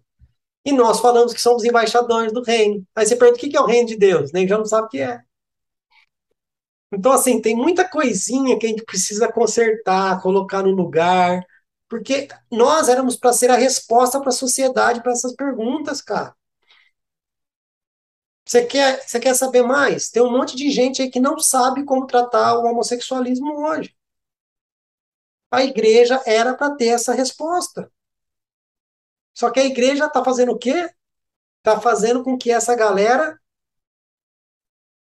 pegue repulsa pela igreja. Então. É, muitas vezes a gente está respondendo perguntas que ninguém está fazendo, né? É. Essa é a questão. Então, se comunica com a, com a geração. Né? Nós estamos falando coisas, mas. É. E a pergunta falar, tá bom, que precisa mas... ser respondida, a gente não tem resposta. É, exatamente. Mas era para ter, não era, Guilherme? Sim. Porque foi deixado um professor, não foi? Que a gente vai passar para a sexta pergunta e a gente vai falar um pouco desse professor, mas foi deixado um professor. Falou que não nos deixariam órfãos, nos ensinaria de todas as coisas. Mas a gente tem preocupado, se preocupado em ter aula com esse professor? A gente tem se preocupado em entender a matéria do jeito que ele ensina, porque tem isso também, né? O professor vai ensinar a matéria do jeito que ele sabe da matéria. E às vezes vai ser dura a matéria, mas vai aprender. Agora, por que, que a igreja está sem resposta? Sendo que foi deixado o manual, foi deixado todo spoiler e foi deixado um professor para ensinar aquilo que a gente não entendia ainda. É, é, simples, mas ao mesmo tempo é pesado, não é? é. Então, então vamos lá. Sexta pergunta, e na sexta pergunta a gente fala um pouco mais desse professor aí. E eu acredito, viu, Guilherme? Essa pergunta não está em primeiro lugar, mas se você perceber, uma pergunta vai desencadeando na outra. Mas eu acredito que o motivo maior de tudo que a gente está passando hoje na igreja, com toda essa dificuldade, toda essa divergência, com todo esse esfriamento, com todas essas questões ideológicas, tal, tal, tal, talvez seja por isso aqui. Então, sexta pergunta. Com base em Gênesis 6:3, 1 Tessalonicenses 5:19 e 1 Timóteo 4:1, qual o impacto de não crer na ação do Espírito Santo nos últimos dias? É como a gente comentou um pouco, né, de realmente um haver um endurecimento né, do nosso coração. Então, não me engano, em Hebreus também que diz aqui, quando ouvirem a voz do Senhor, né, não endureçam o vosso coração, né, como foi lá no livro de Êxodo, né, quando o Senhor falou com todo Israel e ele desejava falar sempre com todo Israel, né? Desejava que sempre que todos eles fossem sacerdotes do Deus Altíssimo. Né? Então, Deus sempre quis essa relação com todo o povo, né? inclusive parte do povo que saiu do Egito, que nem eram israelitas, né? diz que havia outros povos entre eles. Então, Deus sempre desejou esse relacionamento pessoal né? com cada um de nós, e hoje nós temos isso através do Espírito Santo. Né? Então, cabe a nós darmos ouvido, né? darmos atenção, estar sensíveis né, e não endurecer o nosso coração, né, e no dia chamado hoje, né, como diz na palavra, respondermos, né, muitas vezes nós ficamos adiando sempre e sabemos que temos que fazer, né, até estava comentando com o pessoal no discipulado sobre isso, na né, vida cristã não tem muitas, muitos segredos, digamos assim, tem muita coisa que se tem que fazer, né, a gente oração... que inventa, né, a gente que inventa, na verdade. Exatamente.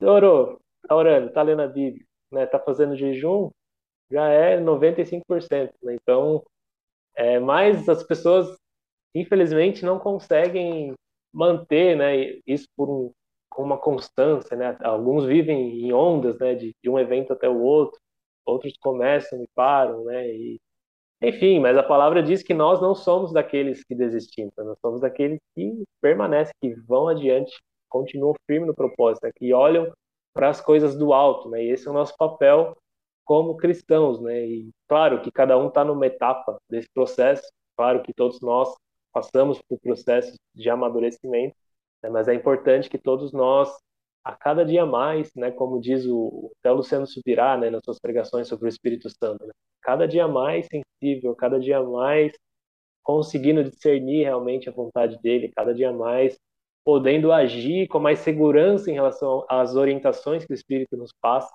Né? Isso é essencial para que nós possamos, de fato, viver uma vida guiada por Deus, dirigida por Ele. Né? Porque é esses versos né, que você citou, nós estamos suprimindo a ação do Espírito, né? estamos apagando o Espírito, né? não estamos deixando que ele haja através de nós. Né? Então, nós temos que fazer exatamente o contrário, né? dar liberdade ao Espírito. Né? Então, nossa vida tem que, que, mostrar isso, mostrar que é o Espírito quem nos dirige, que é o Espírito quem nos governa, né, que nós estamos de fato sensíveis à voz dele né, em todos os momentos. Né? Claro, como eu disse, é né, uma questão de, de processo, de acostumar também, né, de resposta, mas se há, há uma coisa que eu tenho aprendido é que quanto mais nós respondemos, mais ele nos dá orientações. Né? Então, se ele já te já te deu uma orientação e você não deu uma resposta, não adianta você querer outra orientação. Deus não, não nos dá o plano completo, né? Ele não fala, ó, você vai você vai caminhar por aqui, aí você vai encontrar ali um obstáculo, né? Você vai ser preso, depois você volta. Não, né? Como a gente viu com José, né? Deus falou, ó, você vai você vai ser rei, né? Mas só isso, né? As pessoas vão se dobrar diante de você, mas né, o, o que aconteceu no meio do caminho, né, Deus muitas vezes não nos fala, e, e muitas vezes né, nem o final ele nos fala, né?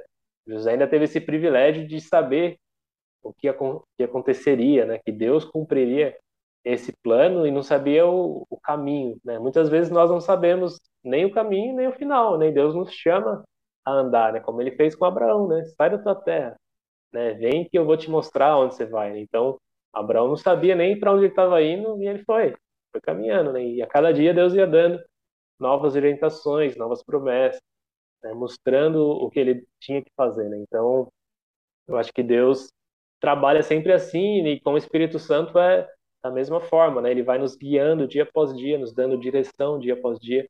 E é importante que nós não deixemos de, de ouvi-lo, né? não, não deixemos de atendê-lo, não endureçamos o nosso coração né? Porque é como Romanos diz, né? Se nós vivemos pelo Espírito, nós não satisfaremos mais o desejo da nossa carne, né? Então, cabe a nós todos os dias escolher viver pelo Espírito, né? Nós, claro, eu creio que a partir do momento que aceitamos o Senhor Jesus como nosso Salvador, como nosso Senhor, recebemos o Espírito Santo, já o temos como penhor da nossa herança. Né? Não vamos perder o Espírito Santo. Mas essa sensibilidade também no dia a dia é importante, né? Quanto mais lugar nós damos ao Espírito, mais ele age através de nós e em nós, gerando fruto do Espírito, né, gerando Cristo dentro de nós. E aí, até que, né, como diz lá em Efésios 4, né, até que cheguemos à estatura de Cristo, né, à maturidade. Então, é isso. Né? E muita coisa que também foi secularizada dentro da igreja em relação ao Espírito Santo, né? Primeiro, a gente coloca posições, né? A gente fala que o Espírito Santo é a terceira pessoa da Trindade. Eu não concordo. Para mim, ela é a terceira manifestação de Deus aos homens. Ponto. Ele não é o terceiro. Se ele é o terceiro, ele é o último. Se ele é o último, ele é o menor? Não, para mim não. Para mim é a terceira manifestação de Deus aos homens. Ponto final. Né? A gente precisa devolver é, a, a honra a essa pessoa dentro da igreja. Não existe um reconhecimento de quem realmente ele é, Guilherme. A gente fala dele no culto, fala, né? Mas não tem aquela. Tanto é que se você fala que o Espírito Santo é uma pessoa, tem gente que se assusta. Se você fala que você adora o Espírito Santo, tem gente que se assusta. Você fala que o Espírito Santo é Deus, não é de Deus, ele é Deus, as pessoas se assustam. Por quê? Não tem o ensino, não tem a instrução, não tem o conhecimento e vai tratando de qualquer jeito. Eu te falo, entenda o que eu quero dizer, tá? Ele é mais importante que o próprio filho e que o próprio pai. Tanto é que o filho fala que se falar contra o pai, contra mim, beleza. Se falar contra ele, não tem perdão. Então, assim, falta a gente voltar e falar assim, Espírito Santo, a gente tentou do nosso jeito, não deu certo, tá aqui de volta a chave, tá? Toma a rédea, o volante está na tua mão e agora a gente vai seguir você, porque não dá para fazer do nosso jeitinho, deu errado. Precisamos seguir sua orientação, né? E eu não estou falando aqui de liturgia, tá? Porque as pessoas também é, confundem liturgia e ordem de culto, né? Porque lê do jeito que quer a Bíblia, lê 1 Coríntios 14 do jeito que quer, do jeito que agrada. Ah, eu não creio em dons, então eu vou falar que tem que ter ordem no culto, né? E estou falando de liturgia. Mas, cara, se é o Espírito Santo que realmente conduz, Guilherme, por que, que eu coloco lá, ah, é três músicas só, depois é recado, depois eu faço uma pregação para arrancar dinheiro do povo, depois eu prego, depois eu pergunto se alguém quer aceitar Jesus, mesmo eu não tendo pregado sobre Jesus, mas eu pergunto se a pessoa quer aceitar Jesus, e vai todo mundo para casa. Só que na hora do louvor, o pessoal fala, ai, sinta a presença maravilhosa de Deus nesse lugar. Irmãos, vamos para o recado agora. Peraí, que presença é essa? Dá nove horas, eu quero ir embora. Cara, se a presença manifesta de Deus está ali, igual o pessoal do louvor fala que tá, deu nove horas, eu falo pro zelador, dá a chave aqui e vaza. Eu não quero ir embora. Eu quero ficar. Não é isso que o salmista diz, que vale mais um dia na presença, essa presença de Deus, do que mim em qualquer outro lugar? Agora a gente fala, ai, a presença, a presença, deu nove horas, vai todo mundo embora. Ontem a galera queria ir embora para ver a votação, para ver o resultado da votação. Né? Então, é muita coisa, cara, que a gente precisa colocar no lugarzinho certo. E você percebe, Guilherme, que são coisas simples? Que é o mais interessante disso, cara, são coisas simples que a gente precisa arrumar. Né? E não estou dizendo, ah, tá todo mundo errado. Não, não tá tudo errado. Mas não tá rodando do jeito que Deus sonhou. Isso é fato. Do jeito que Deus sonhou, não está rodando. Porque a gente colocou algumas pecinhas no lugar errado, cara. É só colocar a engrenagem no lugarzinho certo, né? Pum, acabou. Principalmente deixar o Espírito Santo tomar conta daquilo que é dele. E deixar ele fazer do jeito dele. Ele sabe conduzir. Ele sabe fazer. E quando eu falo de deixar o Espírito Santo conduzir, Guilherme, eu não estou falando que é para virar esborne, virar bagunça. Não é isso. Se ele estiver conduzindo, vai ter bagunça. Né? Mas era só isso que eu queria falar. É, sensibilidade, né? Falta isso em, em uma coisa que a gente tem aprendido muito na sala de oração, né? No, nos turnos que a gente tem feito em, em relação à submissão mútua. Porque se o Espírito está ali, ele não só vai atuar através de quem está orando, não só vai atuar através de quem está ministrando louvor, através dos músicos, ele, ele cada momento ele pode estar atuando em um. cabe a nós essa sensibilidade ali como grupo, né, estar sensíveis ao que ele está fazendo, ao mover, para que a gente encontre, né, o rio, como a gente diz, né? Encontrou o rio, vai nele. Vai embora. Então, a gente não, Só boia. precisa Só fazer boia. do nosso jeito, né? Não é do nosso, da nossa forma, né? A gente até fala muito sobre isso também de, de a liturgia ser tão fechada, digamos assim, às vezes, né? Tão programática que muitas vezes a gente fala, ah, o Espírito Santo sair, né? Ninguém vai perceber, porque já tá, a gente já sabe fazer, né? Tocar uma musiquinha agitada, outra mais lenta, tal, fazer um apelo, colocar um fundinho de, de pad. Então é mexer com a, com a emoção das pessoas, infelizmente é muito fácil, né? No contexto assim. Então acaba havendo muito muito abuso em relação a isso também. O homem aprendeu a produzir o fogo, né? Mas o fogo estranho não agrada a Deus, não adianta, cara. Não adianta. E, e é esse temor que está faltando, Guilherme, porque Nadab e Abiú morreu, literalmente, entregando fogo estranho. Hoje, as pessoas não morrem literalmente, mas estão mortas espiritualmente, estão desligadas de Deus e estão lá tocando, estão lá pregando, estão lá exercendo o ministério, e a igreja continua. Por quê? Tá dando certo, mas não é o certo, cara. Né? Não é o certo. Cara, isso aqui é uma, não vou falar que é crítica, não, tá? Mas é uma dor que eu sinto no coração. Quando você chega na igreja, você tá ali, de pé, você chegou no horário, porque você tem honra por aquele que você diz que você adora, você chega no horário, chega antes, né? Porque chegar no horário é chegar atrasado já. você tá ali, cara, tentando se conectar com Deus ali. Aí chega aquela pessoa que chegou 10 minutos atrasada, Ô, fulano, deixa eu passar aqui. Deixa eu passar a mão na tua cara, vou deixar. Aí isso é o errado. Certo é a pessoa que chegou atrasada. Que não, não, não tem honra. Às vezes a pessoa chega no culto atrasado e está orando. Chega cumprimentando a galera, fazendo, abraçando. Cara, tá orando. Tá lendo a palavra. Falta de respeito com a palavra de Deus. Isso não é radicalismo, não. Isso é temor, Guilherme. Antigamente as pessoas paravam na rua quando estava tocando o nacional. Você já foi dessa época, pelo jeito. Eu e você somos velho, pô. Tocava o hino nacional, as pessoas paravam literalmente, por honra, por respeito. Hoje nem fazem isso mais. Nas escolas, toda semana hasteava a bandeira, lembra disso? Hoje nem se preocupam mais com isso. Agora, cara, já começou o culto, queridão. Você chegou atrasado ainda chega de qualquer jeito. E aí dá 10 minutinhos levanta a mão. Ai, Senhor, eu te adoro. Ah, por favor. Não dá. Sabe, é umas coisas tão pequenas. Ai, Fabrício, mas é liberdade de culto. Cara, a liberdade da Bíblia, a liberdade de Cristo em nós é ser livres do poder do pecado. Agora eu sou escravo dele, é do jeito dele, e acabou.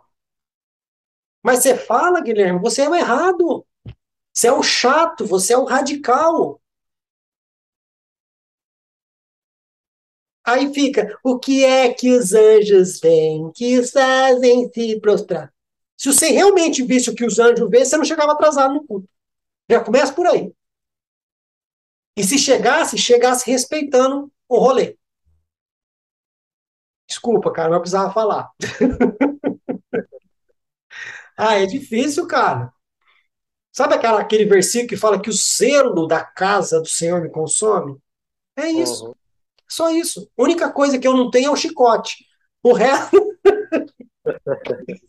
Se eu tivesse o um chicote, ai meu Deus do céu, acho que eu ia pro inferno, tanto que eu ia bater no povo. Aí tudo bem, brincadeiras à parte, vamos lá. Sétima pergunta. Aqui eu acredito que a gente já falou sobre apostasia lá na terceira, mas eu acredito que a pessoa que fez essa pergunta está preocupada mais com as características de como vai ser, tá? Sétima pergunta: Como será a apostasia? Qual comparação podemos fazer com a igreja primitiva?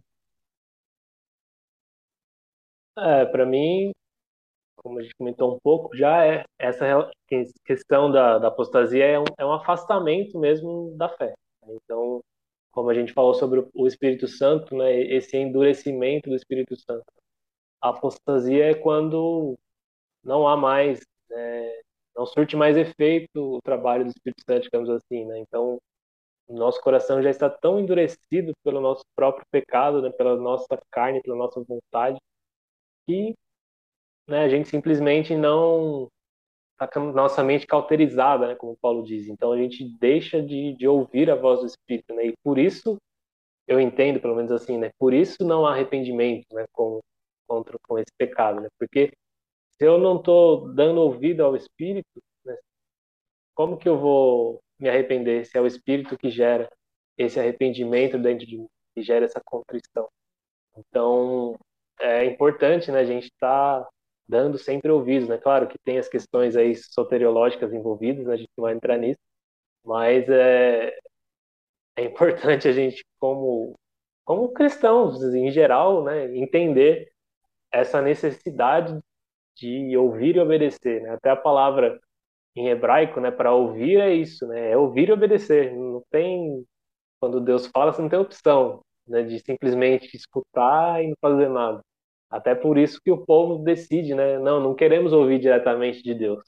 Fale Moisés, né? Fale tu com Deus e daí você transmite para nós, né? porque aí a gente consegue. E de Moisés eu posso não querer fazer, né? É. Cambada de vagabundo. Mas eu consigo desobedecer, né? Então, é, a, a, quando Deus fala de fato, né? E, e nós sabemos, né? Eu creio que todos nós temos essa percepção quando é o Espírito que nos fala, porque a nossa, a nossa vontade natural é caída, é pecaminosa, o nosso desejo é para as coisas da carne. Então, se nossa mente está com pensamento para algo do Espírito, algo construtivo, algo conectado com a palavra de Deus, é o próprio Espírito nos compelindo a isso, né? nos impelindo a fazer isso. Então, é importante essa atenção e essa ação. Então, a partir do momento que eu ouço, eu obedeço. Né? Eu ouvi e obedeci, para que não gere isso em nós. Né? Então, se eu estou sendo advertido, sendo advertido, sendo advertido, né? e não estou fazendo nada, eu corro esse risco né? de, de endurecimento né? até que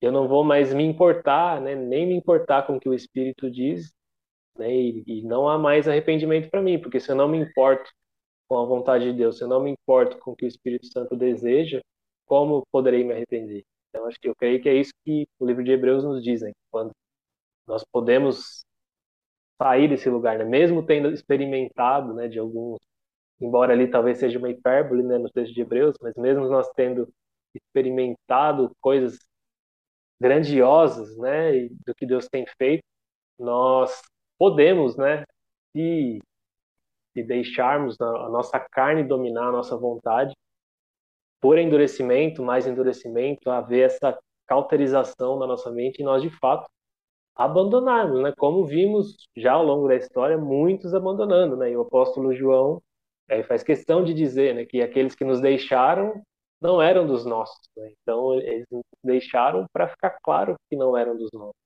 Né? Então é importante que nós também compreendamos isso. Né? Se de fato somos do Senhor, pertencemos ao Senhor, né? como você disse anteriormente, né? obedecemos ao Senhor, agora Ele é nosso Senhor. Né? Ele não é simplesmente aquele que nos salva, Ele é o nosso dono, né? de fato, Ele, ele manda na nossa vida, nós não temos liberdade. Né? A palavra diz que Ele nos libertou para a liberdade, mas a liberdade é estar nele.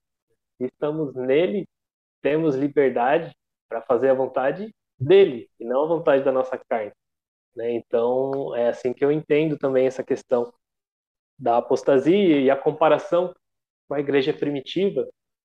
Né? Eu não sei se eu entendi bem, mas eu pensei na união da igreja com Roma, né? quando a igreja se une ao Estado, então se corrompe né? ali no, por volta do século 3, 4, e há, um, há essa corrupção, né? essa prostituição da igreja, digamos assim, Porém, até anotei aqui, né, que como a gente sempre diz, não foi a igreja que se corrompeu, não foi a igreja que se prostituiu.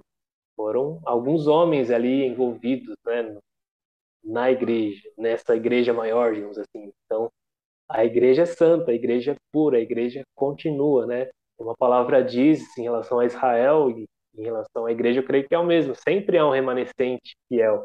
Né? E ao longo da história, eu creio que sempre houve um remanescente fiel na igreja, ao longo de todas essas esses séculos, né? Desde lá do século I até o nosso século hoje, sempre houve um remanescente fiel.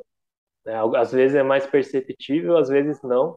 Né? Porém, né, o que eu entendo é isso: há esse remanescente e o nosso trabalho é não é, é, é estar atento para não cometer o mesmo erro que muitos já cometeram, principalmente se comparado aqui essa questão da união né, realmente com da igreja com o Estado, né? Isso não não houve nenhuma vez na história que isso foi benéfico, né? Então, até por isso que a própria reforma protestante lutou para acabar com isso, né? Para para a laicidade do Estado, né? Para poder haver liberdade religiosa, né? Para poder haver um Estado livre da igreja, né? E a igreja é livre do Estado, né? Serem de fato independentes, né? Então, isso que nós vivemos hoje, né? A democracia que temos hoje, né? O mundo como vemos hoje, né? O mundo ocidental, que, é, que tem ainda resquícios né, de uma ética cristã, de uma moral cristã, de pessoas que pensam no outro. Né? Isso tudo é fruto da reforma protestante. Né? Então,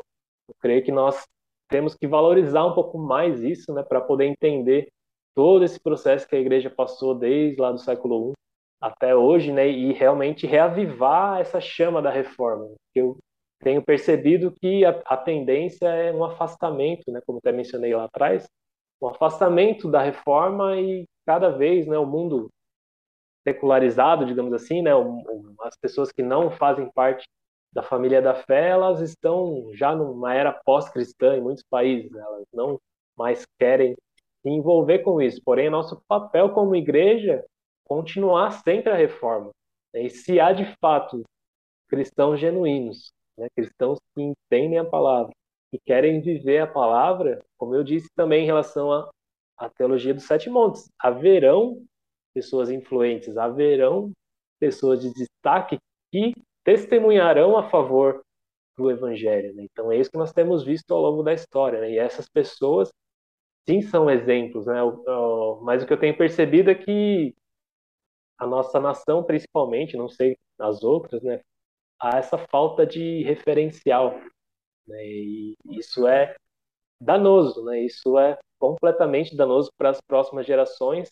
E se não tem alguém você possa se espelhar, fica difícil para ter uma representatividade, digamos assim, né? Se você não vê nenhum modelo a ser seguido, né, como homem, é complicado, né? Você vai basear sua vida em quê?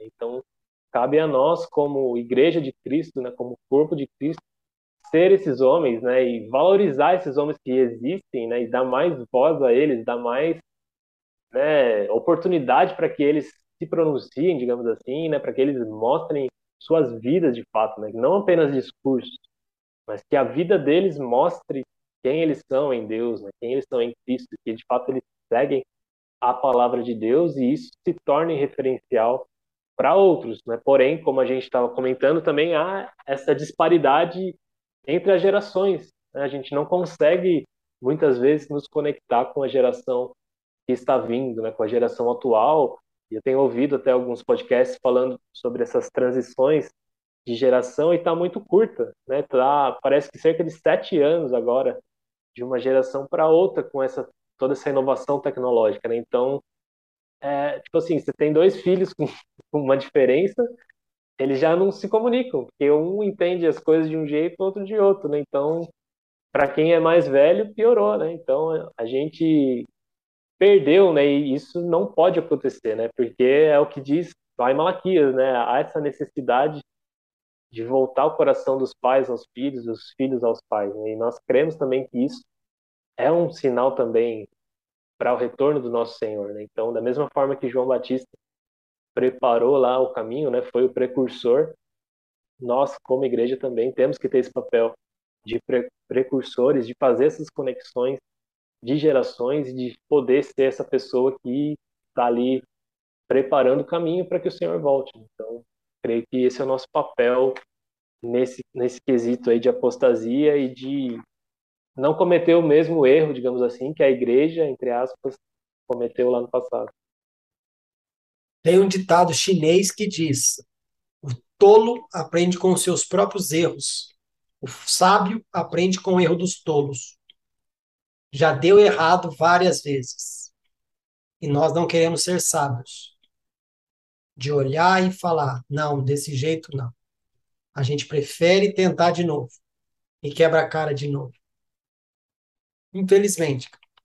E você colocou a questão do de não entender a geração, entender essa disparidade. Mais uma vez eu volto a dizer: cadê o professor? Nós somos inculpáveis, cara. Entendeu? A gente não tem desculpa. Tem um professor, a gente só não quer ter aula com ele, Guilherme. Ele não manja dessa geração. Ele não sabe como falar com essa geração, só sabe falar com os barbudos lá do Velho Testamento. Só que essa galera que ele sabia falar, não. A gente precisa devolver o giz e o apagador na mão do professor e falar: vamos aprender. né? Mas vamos lá. Oitava pergunta é a última que você estudou, depois a gente tem uma pergunta surpresa ali, viu? Oitava pergunta. Na sua visão, qual é o papel central da igreja nos últimos dias? Dentro da sua justificativa, você acredita que a igreja tem preparado seus membros para o grande encontro final com Cristo? É, para mim, o papel da igreja ele continua o mesmo, né? Ele não não mudou, né? não vai mudar. Né? O papel da igreja é basicamente proclamar boas novas, né? proclamar o evangelho e viver o evangelho. Então, nós como igreja temos esse papel, temos procurado né, no nosso contexto resgatar esse de alguma forma esse evangelho saudável, né? Esse evangelho genuíno né, esse evangelho puro, não que somente nós estejamos fazendo isso, né, eu tenho visto, creio, que uma onda do Espírito em relação a isso, né, novas comunidades surgindo, desejando a centralidade da palavra, né, e não somente no contexto mais pentecostal carismático, mas também no contexto reformado, né, acho que dos dois lados está está havendo uma uma junção, até eu diria, do, do espírito e da palavra, né? a gente sempre teve muito claro essa divisão, né? Igrejas que focam nos dons, que focam no espírito, igrejas que focam no estudo, que focam na palavra. Né? Eu tenho visto isso caminhar para um, uma convergência, né? E quando houver isso, eu acho que será algo muito explosivo assim para a igreja quando se completar isso, né? Porque é isso que nós temos, nós também como comunidade temos buscado, né? Essa convergência dos dons com a palavra. Nós queremos tudo da palavra, né? tudo com fidelidade, queremos ir fundo na palavra, mas queremos também viver os dons, né? Nós cremos na continuidade dos dons e cremos que o Espírito nos capacita para agirmos assim, seja qual dom for ele, né? Qual for o melhor para aquela ocasião, qual for o melhor para servir o corpo, né? Porque é para isso que os dons servem. Então, nós buscamos isso e temos visto um mover do Espírito nessa direção. E para mim é, é, isso, né? Continuar com o evangelho genuíno, resgatando ele em, todos os meios possíveis, todas as plataformas possíveis onde a gente puder falar, né? porque infelizmente ainda, pelo menos no, na minha percepção, né, no meu olhar, ainda é uma minoria, né, esse tipo de igreja que se preocupa com o evangelho de fato genuíno, né? um evangelho bíblico, né, embasado em teologia de fato, né, e não que a teologia seja a resposta para tudo, né? Mas é importante um. Mas ainda é um crivo, né?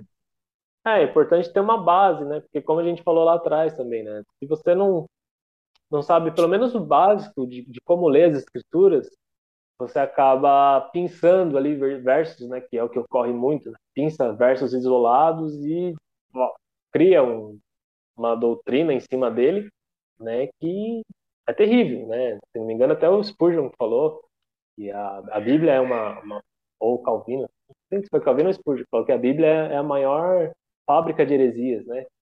Você pode pegar ali e pensar o que você quiser e inventar uma doutrina nova, né? Então, mas não é assim que se lê, né? Então, por isso a importância da teologia, né? De, de ter essa essa visão básica, né, de como as coisas funcionam, de como deve ser lido de forma um pouco mais técnica, né, para que não haja essas incoerências na nossa leitura, né, e não sejamos induzidos ao erro com isso, né? Então, e na questão da preparação, né, se a igreja está preparando os membros para o encontro com Cristo, como eu já disse anteriormente também, né, para mim a gente tem que dar nome aos bois, digamos assim, né, corretamente. Então, a igreja, a igreja de Cristo está né, preparada. Preparada. A, é, a igreja está preparada, está preparando os seus membros, né? Ela, ela é esse lugar de preparação, é esse lugar onde as pessoas são edificadas, né, pelos homens dons, pelos dons do Espírito e é importante que nós vivamos igreja por isso, né? A igreja é esse lugar, né? Não adianta nós dizer que amamos a Deus, que amamos a palavra, né? E não estamos numa comunidade, né? Isso não existe. Né? Como que eu amo a Deus, mas eu não, não amo o corpo dele, que é a igreja, né? Então, é complicado. Mas, assim, como igreja gloriosa, igreja noiva de Cristo, né? Estamos preparando, porém, como igreja, às vezes institucional, denominacional, temos muitas vezes falhado, obviamente, né? E nos incluímos nisso, né? Porque somos falhos, né? Onde houver um ser humano, haverá falhas, haverá erro. Sempre poderemos fazer melhor, sempre poderemos, poderemos nos alinhar mais à palavra, à, vontade de Deus, ao desejo do coração dele, né? E isso que temos que buscar. Né? Então, por isso que também uma coisa que eu sempre digo para as pessoas que eu convivo é que é uma caminhada para a vida toda, né? O cristianismo não tem um ponto que você chega fala assim, não, agora ganhei. É, agora eu já sei o suficiente, né? Não, agora eu já sou santo o suficiente, agora eu já não peco mais, né? E, e vivo uma vida de fato santa. Não existe, né? O próprio Paulo diz, né? Miserável homem que sou, né? O bem que eu quero fazer eu não faço, o mal está sempre diante de mim, né? Quem me livrará desse corpo? Graças a Deus, né? Por Jesus Cristo. Então, a, a nossa esperança é essa, né? Graças a Deus por Jesus Cristo, porque os méritos são dele a glória é dele, né? E é ele que vai nos livrar desse corpo de corrupção, né? Mas cabe a nós nos submetermos sempre aos processos, né? E, e buscar sempre estar melhores a cada dia. Isso tanto individualmente, nós como indivíduos, como como coletivo, como comunidade, né? como na nossa vida de igreja, de fato, né? A nossa eclesiologia também tem que ser voltada para isso. Né? Então, o modo como nós vivemos igreja também deve refletir o modo como nós entendemos a palavra, né? E até estava brincando com, com, o pessoal lá hoje, né? Que eu estava lendo as perguntas, né? Daí eu falei, a nossa catologia molda a nossa missiologia, a nossa missiologia molda a nossa eclesiologia, né? E a nossa eclesiologia muitas vezes acaba refletindo a nossa soteriologia. Então, uma coisa vai conectando na outra, né? E esse e... povo que estava dando risada lá, você manda vir aqui falar também. É, então. É importante né, a gente entender que está tudo conectado, né? Não, não tem coisas soltas, não tem pontas soltas, né? Uma coisa está ligada na outra e nós temos que buscar entender sempre como um todo e, e dar o devido valor. E como eu disse, né? Fazer o simples, né? Vamos, o que a igreja é chamada para fazer? O simples. Né? Pregação do evangelho, leitura bíblica, oração, relacionamento com Deus. Né? Então são as coisas básicas e triviais que todo mundo sabe que tem que fazer. Né? Não, ninguém precisa ficar perguntando em caixinha de pergunta o que tem que fazer. Todo mundo sabe. Mas a questão é que quem está disposto, né? quem está querendo de fato construir. Né? O que Jesus disse né? do, do homem que constrói a casa sobre a rocha. Né? Ele ouviu e praticou, né? Ele é um homem prudente. Então, aquele que ouve e não pratica é como imprudente, né? Ele está construindo na areia, né? Ele tem aquela aparência ali de estar tá sólido, né? De estar tá firme, mas quando vem os ventos, vem as ondas, derrubam, né? Então, nós temos que construir na rocha de fato e estar tá arraigados, né? Em Cristo, firmados nele, para que não não sejamos achados em falta, né, como diz Paulo, né? depois de ter pregado a muitos, né, não ser achado em falta. Então isso é algo que me pega bastante, assim, e é um peso, né, que acho que você deve ter também como aquele que ensina, e a palavra diz que aquele que ensina será mais cobrado, né? Então, Tiago diz, né, não sejam muitos mestres. Então, nós que temos essa vocação um pouco mais para o ensino, sem dúvida seremos mais cobrados, né? E isso deveria, ao menos, causar temor no nosso coração, né? Porque aquele que nos cobra, né, é, é o mesmo de sempre, né? É aquele Deus todo-poderoso, né? Cuja vingança pertence a Ele. Então, não queiramos cair nas mãos desse Deus, né? Não queiramos ser achados em falta diante dele. Amém. E uma coisa que a igreja também precisa fazer, que você comentou ali na sétima, né?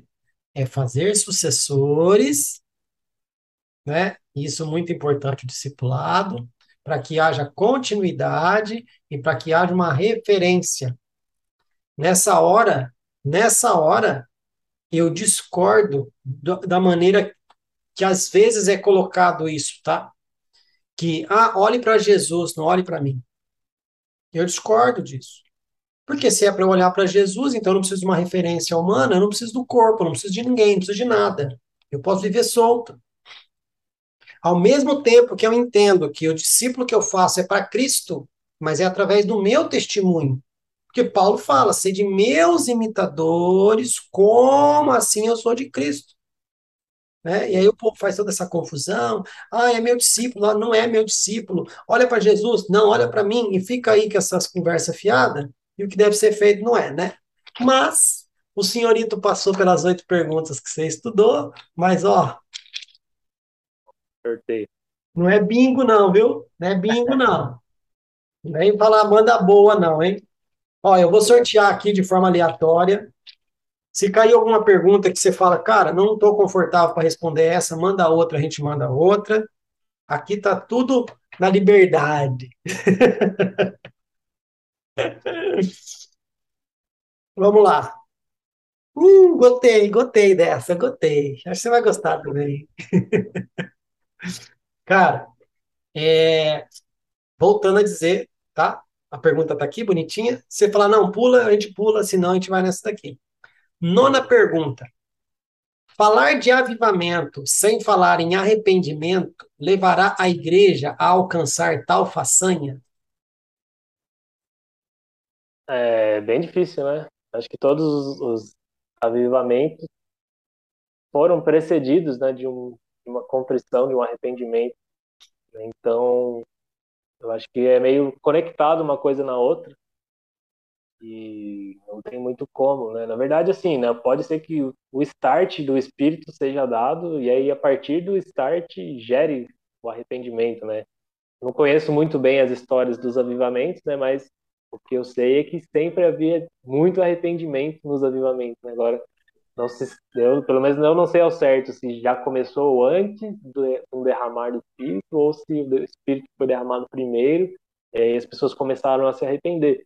É, mas como a gente tem até a própria narrativa bíblica, né, de Éfeso, as pessoas se arrependendo e né, deixando de fazer as coisas que faziam, deixando até os livros, né, que eles tinham, eles colocam tudo para fora para ser queimados, né, e há, ao longo da história há muitos relatos semelhantes, né, de pessoas que deixaram simplesmente de fazer tudo que faziam, né, o país de Gales, até o campeonato de de rugby foi parado quando houve o avivamento, porque ninguém queria ir para o estádio. Né? Então, não é que seja algo ruim, né? mas é que a, presença era tão é. boa, tão desejável, que não fazia sentido. Né? Por que, que eu vou ver um jogo se eu posso estar na presença aqui, desfrutando? Então, é para mim, está muito conectado assim, um tema do outro. Né? O arrependimento não tem como muito se desligar do avivamento, né? porque quando Jesus pregava, né, ele sempre iniciava pregando arrependimento. Sim. Então, eu acho que a pregação começa né, no arrependimento. A gente tem essa, esses fatores, né, diversos, né, a fé, a graça, o arrependimento ali que ocorrem meio juntos, né, meio em sincronia, mas é um fator muito importante para o avivamento, né, genuíno, e principalmente para que ele perdure, eu creio, né, porque o Senhor, a partir do momento que a presença dele está mais palpável, digamos assim, né, que ele marca um lugar geográfico com a sua presença, eu creio que deve, deve ser gerado um, um temor gigantesco, né? E é o, é o que a gente ouve nos relatos, né? De pessoas que não tinham nada a ver com a história, que nem eram da igreja, que passavam em frente a prédios e começavam a chorar desesperadamente, simplesmente pela presença de Deus ali, né? Então, para mim, está bem conectado uma coisa com a outra, não tem como desvencilhar. Quando a gente fala de avivamento, eu creio que quando o Espírito Santo estava em Cristo, né, ele já produziu arrependimento na galera. Quando ele foi deixado para a igreja, ele produzia esse arrependimento. Porém, como a gente já discutiu aqui, por causa dos erros, por causa das apostasias, por causa das parcerias erradas, e como a gente foi extinguindo, extinguindo, extinguindo, extinguindo, a igreja foi se afastando desse espírito. Então, eu creio que hoje é o arrependimento da igreja para trazer a presença, se chegar à presença desse espírito, e a igreja, junto com o espírito, vai produzir novamente arrependimento de quem está de fora. Né? Mas a igreja pensar que se ela não fizer nada, haverá primeiro o derramamento do Espírito para depois ela se arrepender, eu acho que não vai acontecer dessa forma. A igreja já é conhecedora, Guilherme. A igreja já experimentou isso. Ela precisa se arrepender, como eu te disse, entregar as chaves, né, na mão dele de volta, para que ele se faça presente de forma real, manifesta, e a presença dele sim vai atrair arrependimento de quem está lá fora né? Para o neófito, ele vai chegar e vai fazer arrepender, mas a igreja, se ela ficar esperando ele vir para ela se arrepender, aí é tipo jogar nas costas do Espírito Santo e falar: se você vier, eu me arrependo, se você não vier, depois a culpa é sua, sabe? Então não dá. Para mim não, não cola essa conversa. Estão pregando muito, muito avivamento aí sem falar em arrependimento, cara. Ah, em avivamento, pega seu tênis, vamos. Tá, mas pediu perdão? Se arrependeu? Teve alguma renúncia? Teve quebrantamento? Teve? Não teve. E também a galera não foi também, né? Só levantou o tênis, porque tá todo mundo aí. Parou tudo, né? Deus falou, vamos, Deus falou, não vai lugar nenhum. Então, não era para ter ido? É, não era ter é, ido? Eu acho que é, é isso, né? É, a, é o que está escrito no livro de Joel, né? Por exemplo, que fala sobre avivamento. Não, essa galera só conhece Joel 2,38. Tá. Convoquem né, um jejum, uma E o resto?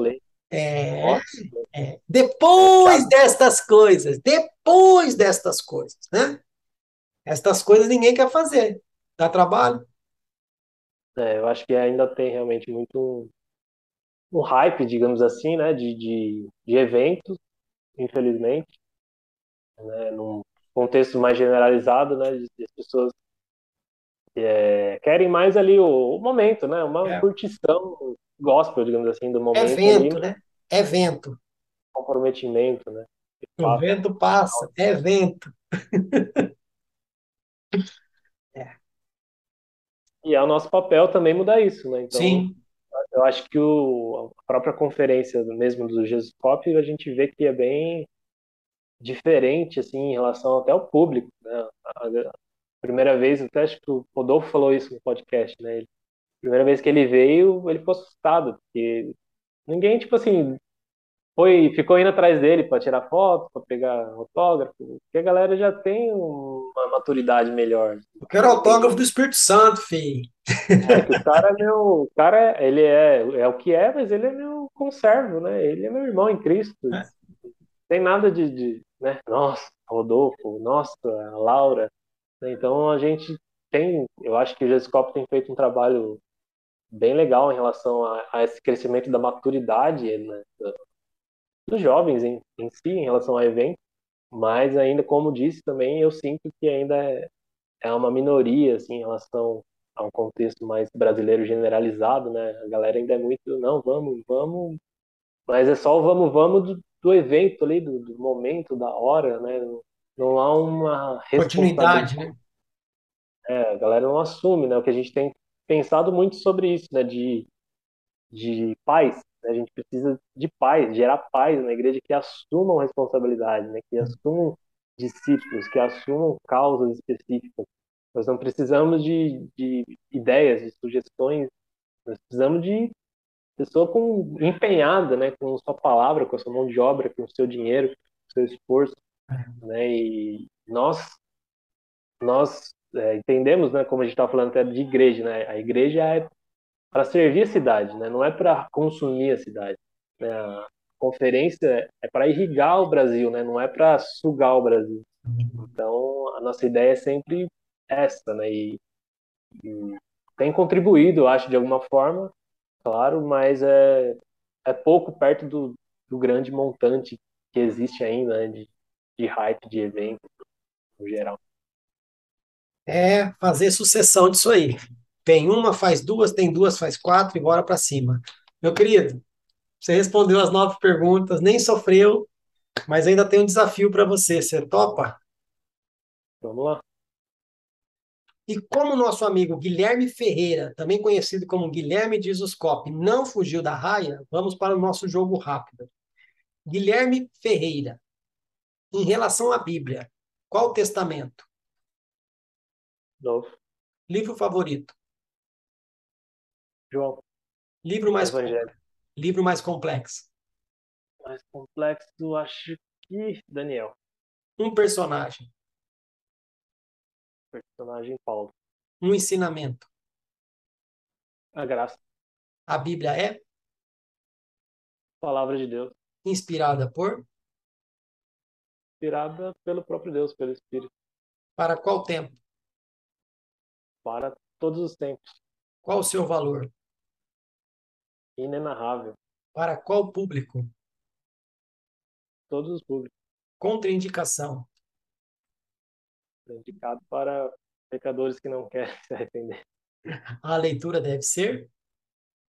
Deve ser agradável, né? Prazerosa. Sua importância é? Suma importância. Passou pelo jogo rápido, chega nessas horas que o povo treme, gagueja, mas é só para dar uma quebrada no gelo, quebrar um pouco aí de toda essa pressão dessa entrevista. Guilherme, eu quero deixar para você aí uns minutinhos para suas considerações finais, e aí eu te agradeço porque eu gostei demais de te ouvir, e aí a gente finaliza por aqui, beleza? Então, faça suas considerações finais aí. Ah, foi muito bom, foi muito bom estar aqui com você, com vocês aí, todos que, que estão nos, nos assistindo aí, nos, nos ouvindo. E como eu disse no começo, né, sempre muito bom falar sobre a Bíblia, sobre a palavra de Deus. E é algo que, se você puder, né, tirar uma lição só desse vídeo aqui, é leia a palavra de Deus, né, e inspire nela e tente copiar Cristo, né, e encontrar pessoas próximas a você que você possa também se inspirar e copiar, para que entremos, né, para que você também entre juntamente conosco nesse processo aí de ser semelhante com Jesus, de chegar à estatura dele um dia, né, de ver o fruto do Espírito sendo gerado em você, né, porque isso é de suma importância, né, para todo o corpo de Cristo, né, então que cada um de nós, né, que cada um de vocês assistindo encontre o seu lugar no corpo, né, encontre qual membro você é, né, descubra como você pode ajudar o corpo e assuma a sua responsabilidade, né, como a gente disse no final. Então nós como igreja, como sempre, o que Jesus até nos orienta a orar por trabalhadores e nós continuamos precisando de trabalhadores, então você faz parte aí de qualquer igreja local na sua cidade, se submeta, né, se voluntarie ao trabalho, né, estenda suas mãos, estenda também o seu esforço, né, nós temos aprendido que não não fomos chamados simplesmente para ser abençoados, mas sim para ser uma bênção para a nossa cidade, para a nossa família, para a nossa nação, para todos que convivem conosco, né? Então, que todos vocês sejam uma bênção onde vocês estão inseridos aí. E é isso, é nós contem conosco. Qualquer coisa que vocês queiram né, falar posteriormente aí comigo, só me procurar nas redes sociais aí, tá lá Guilherme underline FJC no Instagram, então estou disponível para qualquer dúvida, qualquer comentário aí que vocês queiram fazer também aí nos posts aí do, do Reino 360, né? Responderemos aí qualquer comentário que vocês colocarem a respeito dessa live aqui, né? Desse conteúdo que a gente gerou junto aqui. Bom, Deus abençoe e acho que é isso. Guilherme, eu estou muito feliz porque mais uma pessoa aí do Jesuscope participando e mais uma entrevista agradável. Eu louvo a Deus pela vida de vocês e quero dizer que eu estou muito feliz de ter conhecido você Espero que né? A gente começou aí sem se conhecer, conversou, tal. Espero que depois desse monte de heresia que eu falei aqui, a gente possa continuar sendo amigo, irmão em Cristo. E no dia 22 eu vou querer conhecê-lo presencialmente na conferência, viu? Você, o Madiel, o Felipe, o Caio, todo mundo. E fazer uma, uma campanha, né, de, de oração e jejum para nós trazer o Barbudo para vir falar aqui também, viu? O Douglas. Primeiro tem que trazer o Léo, né? Que o Léo não responde nem é. Mas é isso. Meu querido, Deus abençoe. Em nome do canal, eu quero pedir que Deus abençoe a sua casa, a sua família, seu ministério, o seu trabalho e que você continue, né, com esse fogo de querer mostrar para as pessoas que o ensino é algo tão importante como qualquer outra coisa, porque o conhecimento de Deus nos leva muito mais próximos dele, né, e que o ensino é o que nós precisamos. E lembrando que foi deixado um professor para nos ensinar a ensinar. Então, que ele te capacite cada dia mais te dê estratégias, te dê graça, sabedoria, revelação, para você poder se conectar com a galera que está chegando e com a galera que já está aí, mas que você continue sendo luz e continue fazendo sucessores, que é o mais importante. Tá bom, meu querido? Então eu vou ficando por aqui. Deus abençoe. Tchau, tchau. Até mais.